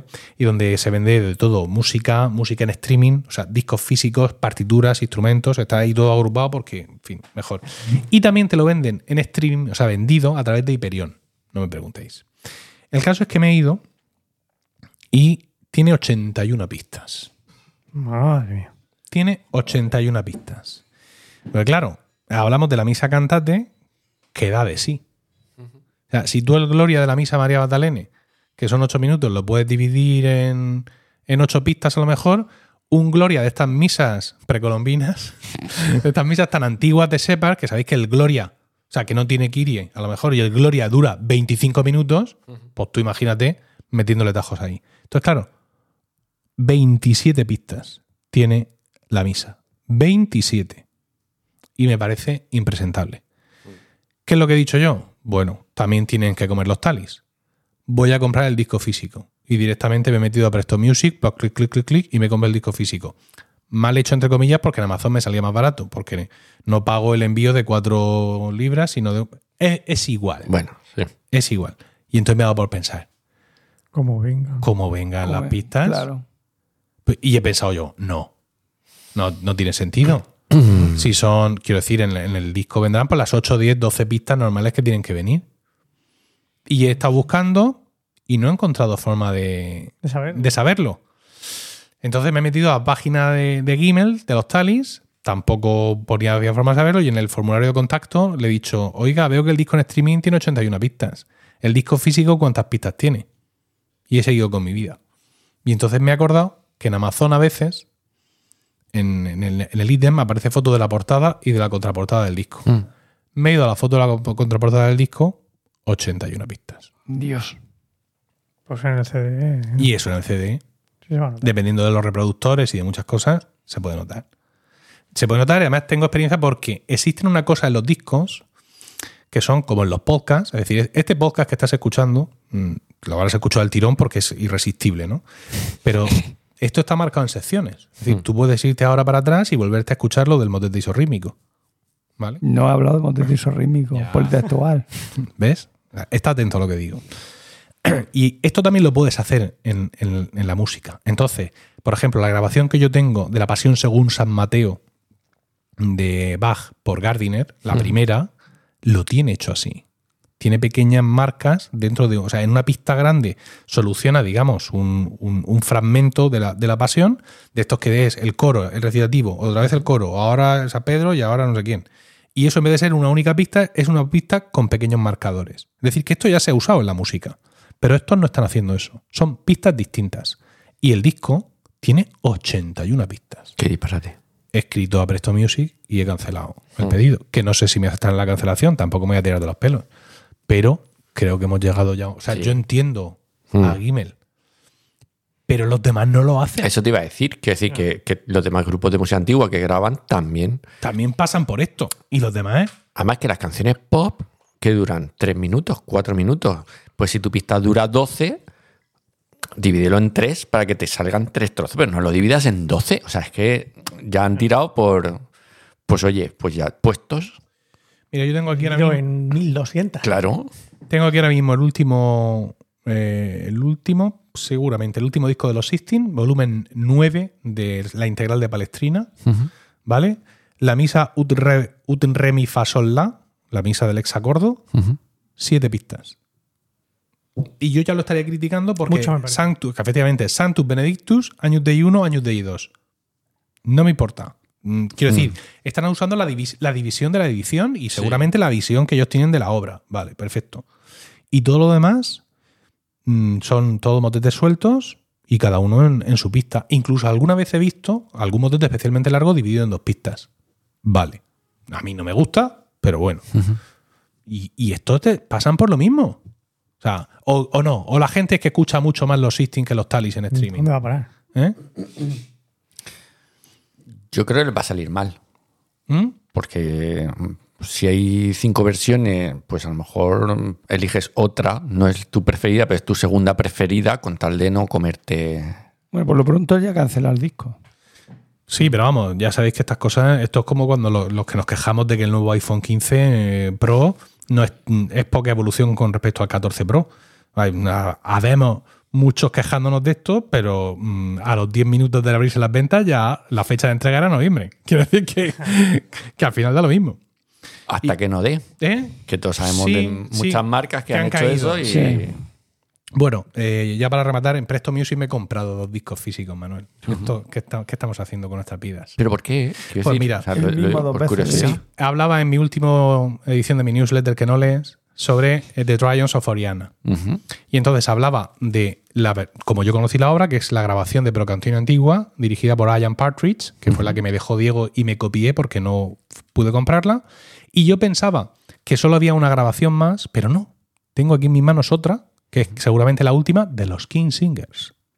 O si no. Y esta grabación de los King Singers, queridos, que es de eh, 1999, reeditada en 2006 por Signum Records, no está en digital. No ya en streaming, ¿eh? No está en digital de ninguna de las formas posibles, habidas y por haber. Todavía. Es que, es que no lo sé, porque viendo el tema he visto una gran parte del catálogo de los King Singers que está en Signum y que no está en digital. Es decir, eh, tenemos mucha música todavía que solo podemos acceder a ella en disco. Justo ayer leí que Hyperion Sí. Acaba de ser adquirida por no sé qué gran multinacional, con lo cual pasa a mm, pues eso, Spotify, Apple Music y no sé cuánto. Lo- claro, porque es que música de la Catedral de Westminster tampoco tenían mucha en esa plataforma, por no decir ninguna. Me compré el disco de este de Procantino Antigua porque, otra pérdida más del digital, no tenía forma de averiguar de ninguna de las maneras quién eran los cantantes, con lo cual me he tenido que comprar el disco para leerlo aquí. ¿Vale? Eh, James Bowman, Paul Eastwood, madre mía. Jace Griffith, Ian Partridge, Brian Etherwright de- y David Thomas. Con, esos son los hombres, que sería la plantilla entonces de Procantine, con dos mujeres, Jennifer Smith y Leonie Mitchell, para hacer las partes de, de soprano. Y me he comprado este de los King Singers, porque yo soy muy fan de los de Triumphs of Oriana, de esta colección de madrigales, y esto no tengo otra forma de escucharlo si no es. De hecho, esto que es una reedición, la de Procantione, me la enviaron pronto, y esta le escribo y le digo, oye. mm, ¿Y lo otro qué? Ma- Mari Carmen Presto Music. y me dice, es que no nos la ha enviado todavía el distribuidor. ¿Quiere usted que se la cancele? Digo, no. Voy a querer que me la cancele. Si me quedo yo sin el disco de los King Singer, de la, del Triumph of Oriana. Quiero que, me la que no tienes corazón. Lo que yo quiero es que te lo manden y que, que me lo mandes tú a mí. Y aquí está, aquí está. Yo estoy deseando escucharlo porque le decía a los lectores de mi newsletter que me los iba a comprar en físico y que ya les hablaría de él. Y nada, pues fijaos. Ahí está. Que Mis últimos tres discos, los tres discos, tres discos físicos, aquí están encima de la mesa. Fíjate. ¿Para esto hemos, hemos ganado una guerra? Yo ¿O me la, hemos- compré- o la hemos perdido? Yo me compré el Requiem de, de Richard Ford, de, de Quintesencia. se llamaba el grupo, ¿qué? Porque no estaba tampoco en. Yo es que no, no tengo reproductor de CD ya. Claro. Y luego está lo otro, ¿no? ¿Y ahora qué hacemos? Bueno, yo tengo un reproductor de CD, DVD, Ujú. por USB que se conecta al ordenador. Tiene 15 euros eso. O sea, no lo Y entonces- porque no quiere. Lo que voy a hacer es, evidentemente, ripearlos y pasármelos al, al ordenador. Si quisiera escucharlos directamente, ahora mismo aquí en esta casa en la que estamos, en mi casa, solo podría hacerlo con la Xbox. Bueno, mira. Considerando el procesador de la Xbox que tiene y el ray tracing y los ventiladores que tiene del tamaño del coche mío, a lo mismo no era una excusa, una escucha muy placentera. Oye, Pero algo está. quiere. Pero que escucha, efectivamente, escucharlo se escucha. Es como si lo estuviera escuchando en un día de mucho viento. Claro. O en una fábrica. de- Eh. En una fábrica de Boeing. Bueno, pues. Al Ya. final, ¿Ya? una de romanos, se nos ha ido a las dos horas. Y tenemos que salir corriendo, que nos esperan Esta para. yo no tengo la culpa. ¿eh? Nos no, esperan pero para no la hamburguesa. Claro, es que Emilio ha hecho dos secciones. No he hecho eso. Esto Sí, un- has- has hecho dos- comentario. O tu comentario, es más largo que el la primera que tu Sí. Bueno, Pero bueno, nos vamos. como es el jefe, te lo perdonamos. Pero ha merecido Claro. la pena. Sí, sí, sí. Sí, Muy interesante. Por eso Ah, que voy a suscribirme a la newsletter. Hombre, pues fíjate, ganó un suscriptor. Os dejo el enlace en las notas del podcast. por Venga. Esto ha sido todo. Ya, ahora sí, en este vigésimo octavo capítulo de Ars Música. Muchas gracias por el tiempo que habéis dedicado a escucharnos y esperamos de corazón que os haya resultado entretenido y saciante.